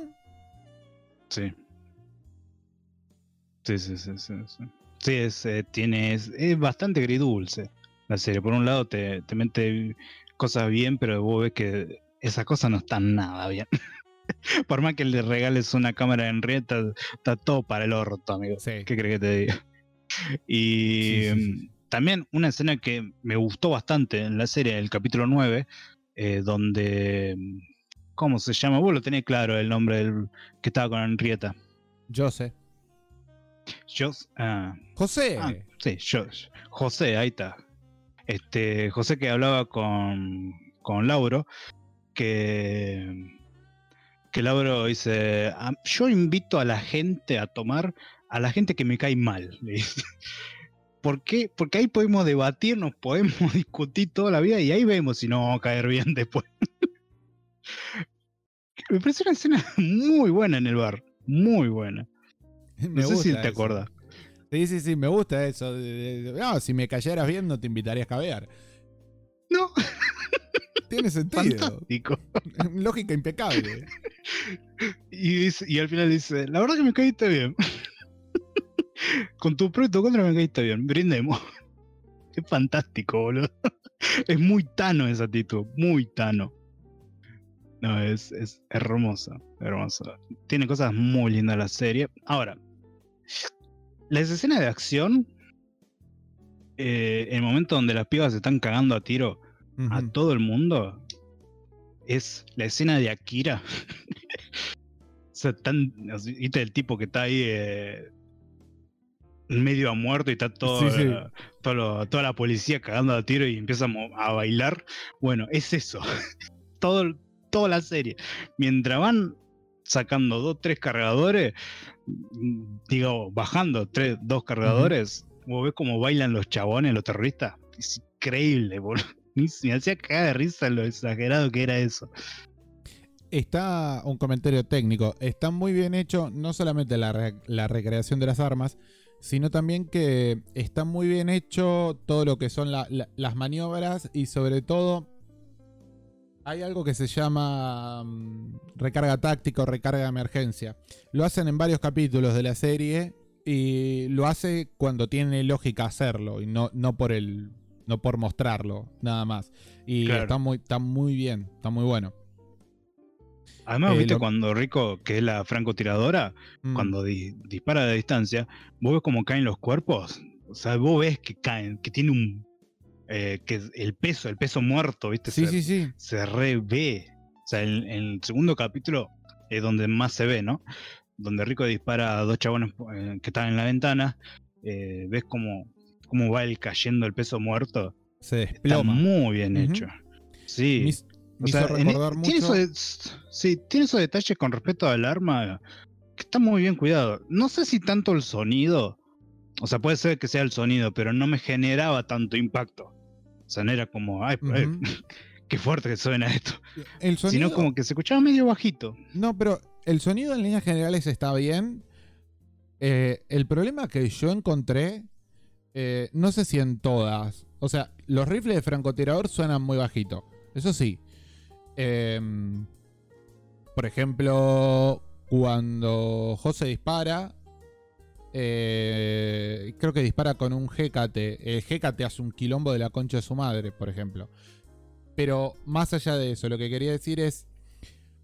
Me parece que en algunos capítulos le erraron de efecto de sonido. Porque hay capítulos en los que Henrietta. Henrietta tiene una P90. Em, y en algunos capítulos vos ves, eh, en la imagen, ¿no? Que está disparando sin silenciador, sin silenciador, pero suena como si estuviese disparando con silenciador. Me Sí. parece que ahí hubo un pequeño error de, de efecto de sonido. Sí. Pero son Sí, detalles. justamente a mí también me, a, a mí me ha pasado lo mismo en la escena de Rico cuando entra al, al hotel. Sí, Era como que sonaba a. Sonaba con silenciador y a la siguiente escena no suena con silenciador. exacto. Iba a decir que él sacó el silenciador en el medio. What? Vos pará, boludo. Pero si lo- U- Un detalle re Pero- lindo de la primera. Creo que es del primer capítulo, sí. Em, que se cagan a tiro por todo. En realidad los caga a tiro por todos lados. Y después te muestran eh, una escena donde está un vecino diciendo, che, pero qué ruido está haciendo. Y están los tipos ahí arreglando la calle. Sí, sí, Y como, la calle. "Ah, la recortina. Está muy bien. Sí, sí, sí. la- el primer capítulo está muy bien animado. Muy bien animado. Es increíble cómo está animado. Encima, los fondos, todo está muy bien Sí. trabajado. Después, bueno, va perdiendo su calidad, pero el primer capítulo está impresionante. Para ser de ese año, ¿no? Digo, 2003, para una serie semanal. Está bastante bien. O sea, a mí me, me encantó y me sorprendió por todos lados. Este, Algo- ¿Algo, más para aportar? Sí, yo tengo, eh, tengo dos puntitos acá anotados sobre Dale, los que diga. todavía no hablamos. Que son comentarios, viste, que notas boludas que yo voy haciendo. Em, eh, che, che, che. Ah, bueno, comentario técnico. Ah, hay, hay un episodio en el que se la ve a mm, Triela usando una escopeta con bayoneta. Nunca vi una escopeta con bayoneta. Es más, me parece que no. O sea, ponerle una bayoneta a una escopeta es para quilombo, me parece. Pero no sé tanto, así que. qué sé yo. Em, bueno, otra cosa que tengo acá anotada es. Y que se ven muchísimos episodios. Que. e- El cómo la música y la dirección va manejando y va switchando muy bien entre tres situaciones o tres emociones, digamos. Que son tensión, acción, melancolía. Para mí son como las tres grandes situaciones de esta serie. Y Ahí pasa una imagen en general. ¿Cómo? Ahí pasa una imagen en general. A ver. Para mí eso no funciona. ¿Qué querés que te diga? Eh, pero bueno. Eh, y lo otro que tengo para decir es... eh, ah, bueno.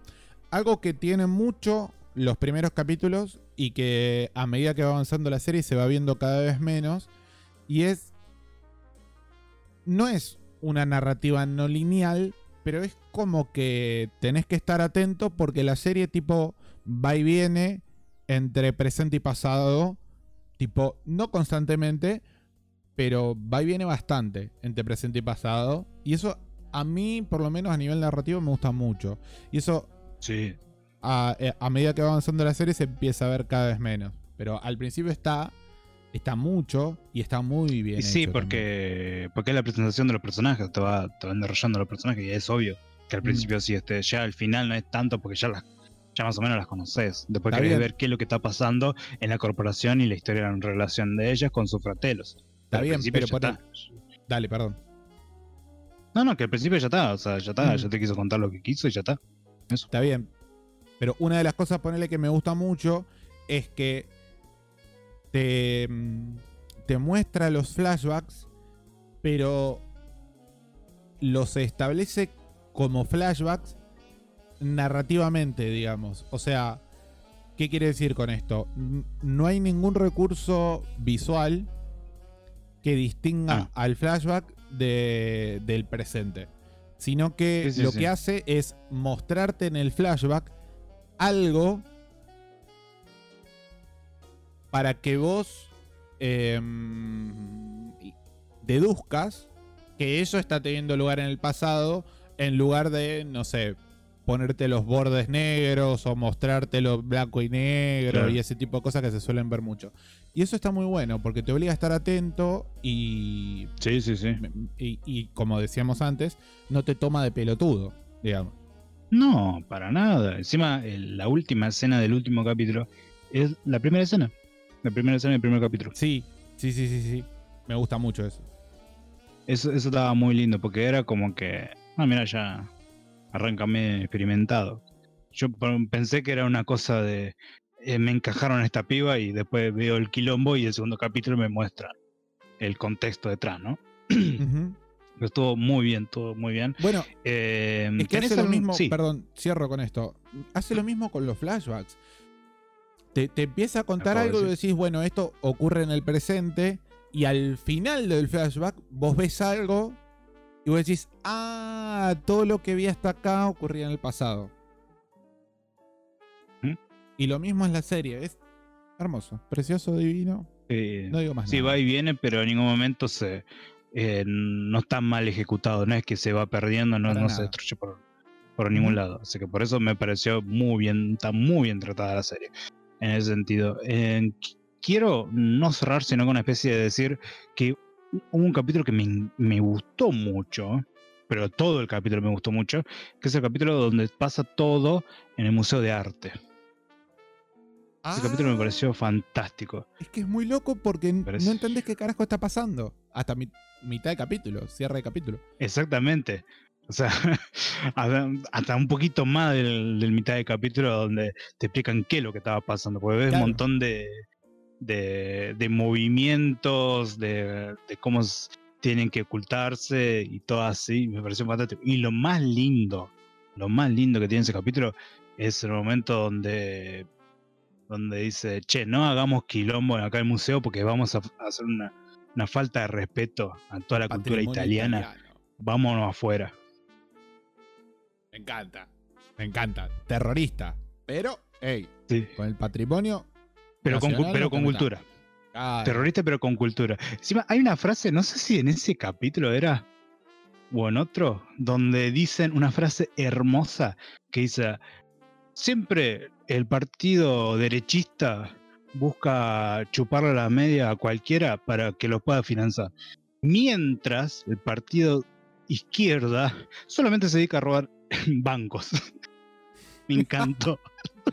Sí, cuando están ahí cagar restaurante. tanto de risa. fantástico, muy lindo. fantástico. No, la verdad que es, un- es una, una hermosa serie que, bueno, me alegra haberla visto ahora que soy un poco más adulto, con, que busco eh, este tipo de narrativas. O sea, si lo hubiese visto más de pendejo no lo hubiese disfrutado tanto. Y, pero ahora que la veo, la, la verdad que me, me sorprendió bastante. Ahora que sos un hombre de Este- cultura. ¿Nombre de qué? Un hombre de cultura. Sí, ponele. Este, conclusiones, señor Demo. Conclusiones. Eh, es una serie que a mí particularmente me gustó mucho. No sé si mucho, pero me gustó, me gustó mucho. Me cago en todo.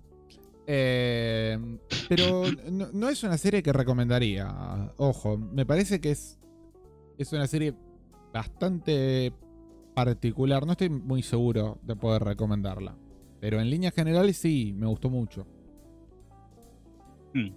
Se me hizo medio aburrida por momentos, pero en el, en el overall eh, me gustó mucho. Bien.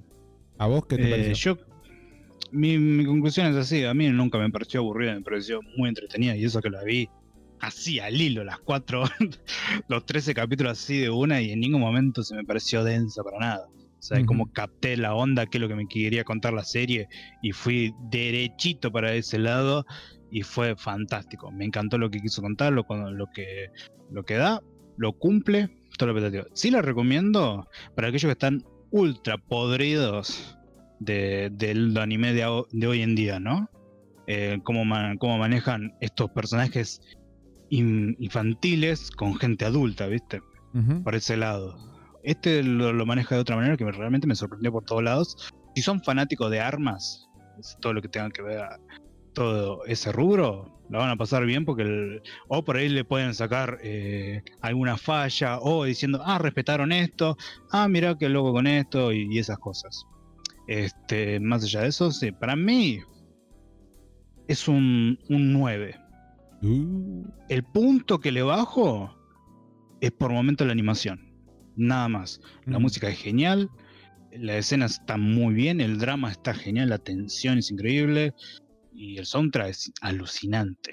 El soundtrack es, Sí, es muy lindo Muy bueno, muy bueno, Muy lindo. muy bueno. Así que, bueno, No sé, hubo así que, señor Ubojo, Ubojo, conclusión. Eh, mi recomendación va a ser como la de Mononoke. Si son sensibles esos temas, no se las recomiendo. Ay, es un hijo de puta. Y bueno, Mirá, nos estuve escuchando. en tu Nos puta cara. escuchando. Nos estuve escuchando. Si no, en parte ahí sí, está- en parte, en parte va bien mi recomendación. Si son sensibles a ese tema, no, no, se, las no se las puedo recomendar. Exactamente.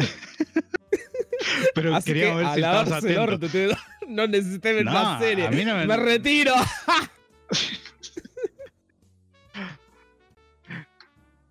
Muy bien.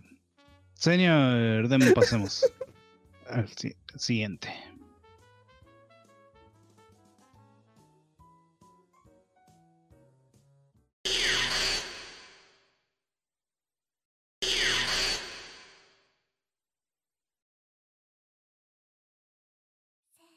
Muy bien, ya llegamos al tercer bloque. Que tenemos. ¿Tenemos algo? Un comentario críptico en idioma ali. Que Ubojo va a leer en compensación por no Sí. haber visto el anime. Sí, no, Voy a leer. obviamente voy a leer, ya está. Con, eh, con todo lo que aporté en este capítulo. ¿Eh? Sí. ¿sí? ¡O sea, loca! Yo por lo menos no di tanta vuelta como usted. Gracias. Bueno, voy a leer yo. Dale, mátale. Eh, Tú puedes. Esto fue en el capítulo de. Perdón. En el capítulo de Apple Seed eh, nos escribió Pyro de Persona No Se Cae. Escuchando el programa de hashtag Apacha. No sé qué mierda quiso escribir ahí. XD. Comento mientras escucho porque si no el cerebro de palometa me- y me olvido. Bien, caseta por su con seguro te barata. no estoy leyendo mal. Ya lo, lo aclaro, no estoy leyendo mal. Está así escrito. Ejemplo de prota que no es el centro de la historia, tenés a Lucy en Fairy Tail. Nota aparte. Qué loco Eden Zero, el creador es su maestro del reciclaje, jajajaja. Cerro paréntesis. Nunan Biori la miran los ponjas estresados para flashear que recuerdan la vida de campo que no tuvieron. Nosotros lo vemos porque Asperger eh, nos causa gracia. Igual no la veas, no. es flojísima. Jajajajaja. No, lavate la boca.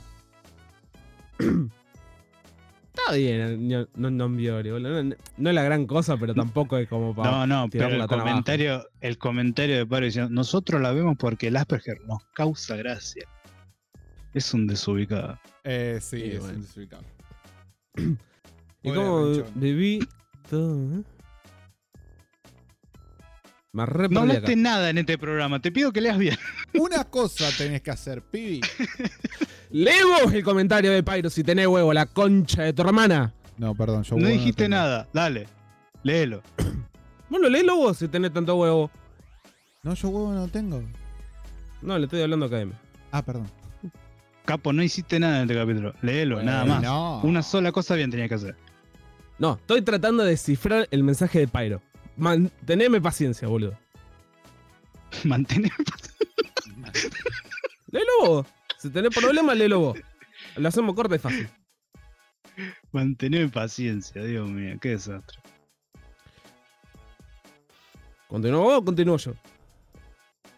¿Cómo habíamos quedado? Bueno, continúo yo. Y como viví toda mi vida en la ciudad más peligrosa de Argentina. Mirá esas series del pueblo y me pongo nervioso. Aguante Kamen Rider. Eso seguro. De chico me le regalaron un nuevo... ¿Mm? ¿Cómo que será uno nuevo? Un nuevo de colección y lo hice mierda porque era muy pendejo y un imbécil. Espera, ¿qué mierda el regalo? El Kamen Rider. Me ¿no está faltando un datos acá, muñeco, capo. un muñeco de colección de Kamen Rider, Debe ser. creo. Hoy, en nuestra habitual sección de criptología. ¿Ves? No es tan fácil leer estos comentarios. Dale, dale, yo Eh, te ayudo. y lo hice mierda porque era muy pendejo y un imbécil. Lección de la vida, no regalen cosas copadas a los muy chicos porque no lo saben apreciar y la cagan. Punto. Demo revive... ¿eh? Demo revive el llamado, pero no. No sé qué quiere decir eso. Ahí me mató. Ok, sigo. Eh, sigo con el comentario después de que sigan ustedes, XD. Por el momento vengo coincidiendo con la impresión de enojo. Ay, la gana de cagarlo. que tengo, la puta madre. Apple Seed siempre me ha resultado aburrida y no puede salir de eso. Y he visto casi toda la franquicia. me pareció que es una idea interesante que nunca supieron cor- cortarme bien. Contarme bien. Y entre más la saga gira en la implementación del CG. La serie pierde cada vez más encanto. Si Terra es como Racing, la nueva versión de Terra es, es Huracán. Eh, no sé de fútbol, así que perdón. Yo tampoco. No sé cuál es la mala y cuál es la buena, pero bueno. Hashtag aguante el globo, jajajaja. Alguien que le diga a Caseta que Ubojo es un androide, jajajaja. Yo lo El robot tiene partes humanas. ¿Eh? Dale. Yo lo sospechaba igual. El robot tiene partes humanas, la pera, el pulmón, la mano izquierda, XD, el XD. Canito y Canuto está con... Uh, Hecaton Kiro. Gracias. Me chupa dos brazos y 50 pijas. Ok, tranqui. y el último dato que me olvidé, Wonder Egg le falta un capítulo y termina en junio. Eso ya lo hablamos en el En el vivo. spoiler cast de coso de Wonder Egg, así que lo pueden ir a ver. Y ahí termina el comentario. El único comentario que tuvimos. Exactamente. También no, no íbamos a esperar tanto comentario con, con una película tan asquerosa como esa, ¿no? Sí. Porque está tan mal. Eh, tremenda porquería, boludo. Sí, la verdad que sí. Bueno, Deberíamos tener, perdón, deberíamos tener una especie de contador donde sumar puntos cada uno, cada vez que uno elige un bodrio. No sé, yo lo tiro, si, si, si cuela, cuela. ah, qué sé yo. Hay, hay cosas que uno no, no, no- no puede decir. Bueno, ahora, este, voy a tomar un poco de tiempo por este lado. Eh, voy a hablar un poco muy en serio porque hemos tenido una... Acá si me, me voy un poco de tema y pasamos las dos horas, me va a importar tres huevos, así que demo, banca, banca esa Banco, te banco. pido, ¿eh? El día de la fecha, eh, y ya el día- eh, cuando se trae este capítulo, va a ser jueves, se, nos va un queridísimo compañero, una gran persona, alguien que realmente eh, por mi lado me duele muchísimo por eh, que se nos fue, se nos partió eh, Juan Pablo Morales, que le decíamos entre todos los conocidos Reinstein, que realmente era un tipo que lo conocí mucho tiempo antes de, de conocer la comunidad Tactaduken y todo esto, que fue en los eventos de videojuegos, donde me lo había acercado porque ya había visto sus videos como, como Reinstein Pirate Gamer, que me gustaba bastante esa especie de plagio a Angry Video Game Nerd, que realmente me, gustó porque con el tiempo le daba un poco de su entidad y su guion y su forma de ser. Y realmente me, me, me- dieron ganas de conocerlo. Así que un día que estaba en un evento de videojuegos ahí comprando cartuchos, eh, me lo topo justamente él con su humilde stand, que era un- una tele, creo que 14 pulgadas, re chiquita, con un par de juegos así, bootles. Y me quedé hablando un rato y realmente recopado. Siempre cuando iba a los eventos, sí o sí me quería cruzar con este flaco porque realmente su conocimiento en lo que era en la materia de videojuegos era admirable. O sea, era un tipo que se sabía todo, cualquier duda que vos tenías, él te lo resolvía al toque y, y er- era increíble. Después con el tiempo perdí el contacto porque no iba a eventos de videojuegos ni nada de eso. Y todo eso pasó mucho tiempo hasta que, bueno, Eh, conocimos, conocí el grupo de Tataduken y todo eso de Checkpoint, todos los podcasts por habido por haber, que ahí o nuevamente lo pude conocer. Otra vez. Fui con él, junto con Jopo y David de Poca por Ope, a ver la película de Sonic, donde él estaba haciendo un cosplay de Mostachón, así como mucho, como a él siempre le gustaba, no era Doctor Huevo, no era el Robondi. otro nombre, no me sale la verdad, y le decía Mostachón, y todas esas cosas siempre nos dan ternura. Después cada tanto, el, año pasado, eh, he hablado por Discord, cada tanto, y, y siempre era horas y horas de hablar de videojuegos, y a veces cuando salimos del lado de videojuegos hablábamos de cómics, hablábamos de películas, y era increíble eh, todo, todo lo que, todo el conocimiento que tenía, era ultra admirable. Yo no podía creer cómo este tipo supiera todo. Y lo más loco, que el chabón tenía una mano para eh, piratear consolas. O sea, eran fantásticos. Encima el tipo, vos tenías una duda, le preguntabas por ahí, nunca, nunca le cruzaste dos palabras ni nada de eso, y él te lo podía resolver o te daba un consejo, te diga más o menos por dónde va.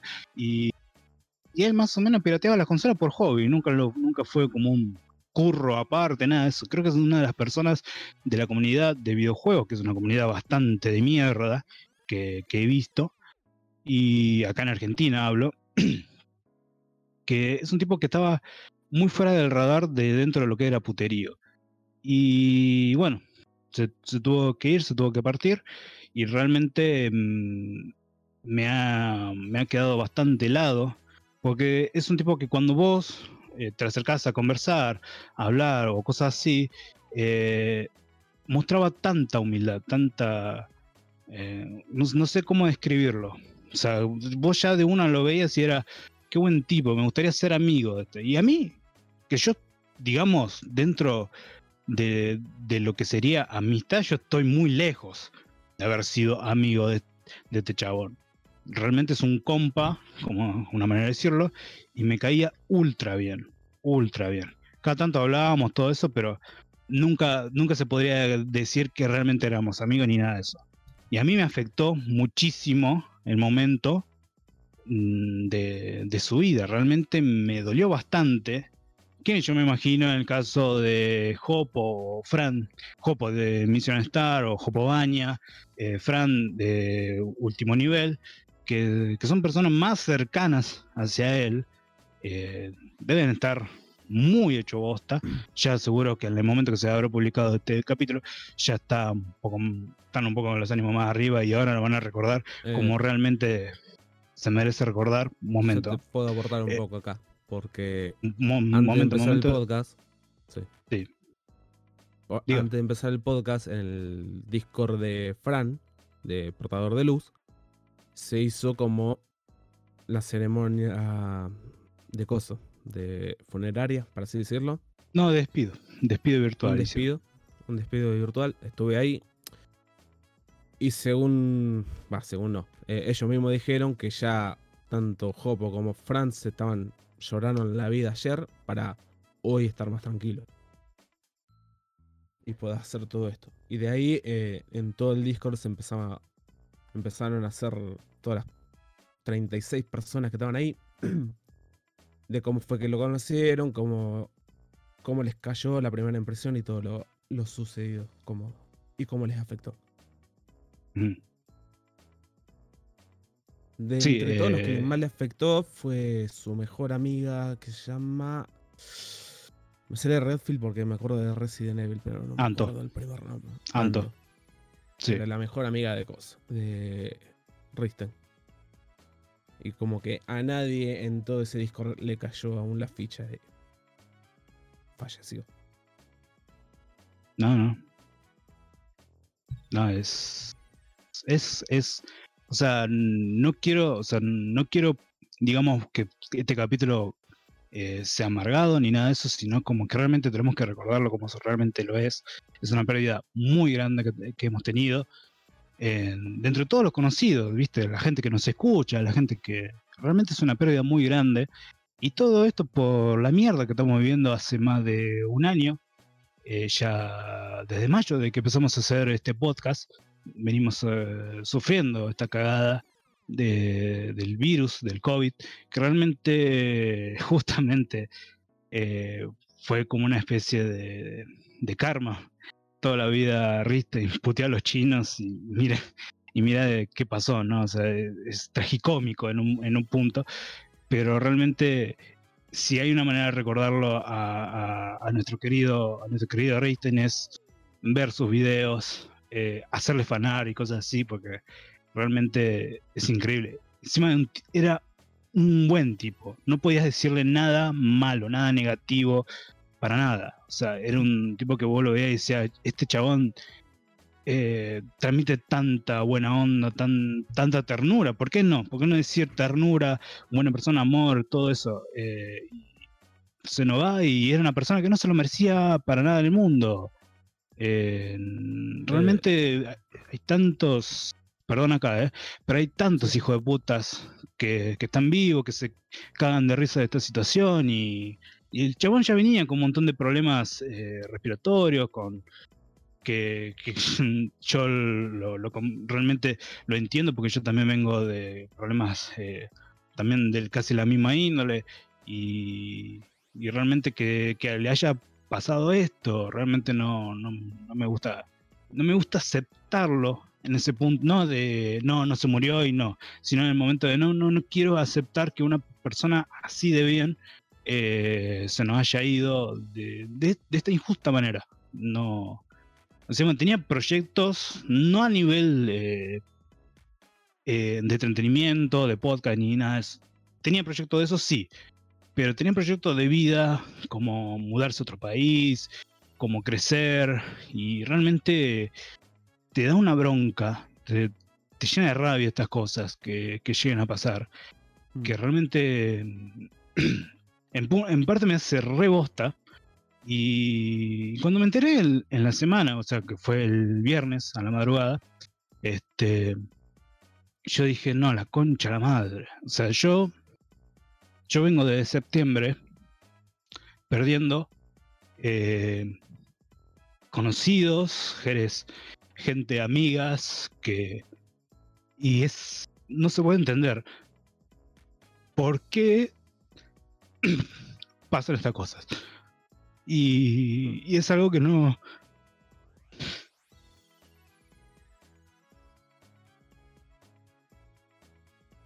Que no entendés por qué le, le pasan justamente a, a las mejores personas. Yo, yo no he tenido tanta interacción con Reisten como vos. A lo mucho mis charlas durarán como, si las juntás todas, 15 minutos. Pero el flaco es re buena onda, se nota. Onda, un día, súper random lo que voy a decir. Me conecto a la computadora, abro Steam y de la nada Risten me regala un juego. Le pregunto, che, ¿está bien? ¿No te equivocaste? No, no, te lo quise regalar. ¿De onda? ¿Pero estás seguro? ¿No querés nada? No, no, de onda. Toma, aceptalo. Y personas que hagan así, gestos súper desinteresados hoy en día, es rarísimo. Y supongo, y lo que más me arrepiento posiblemente como todos los que tuvimos en la ceremonia de despido, eh, la mayoría fue no haber podido hablar más con Richter. Porque podíamos hablar y seguir hablando, pero siempre lo aplazábamos un, po- un poco por la situación y toda la bola.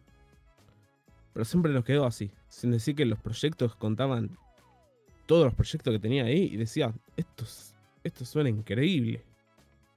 Desgraciadamente ya... Ya no lo vamos a poder ver. Es,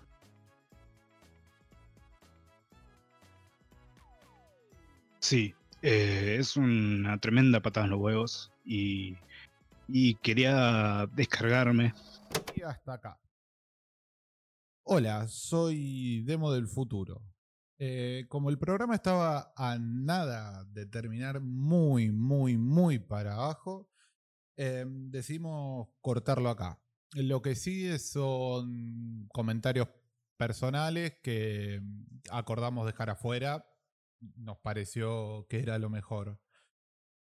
Em, simplemente recordemos a Reistein con risas y disfrutando de uno de sus legados, que son sus videos de- YouTube en Reistein Pirate Gamer.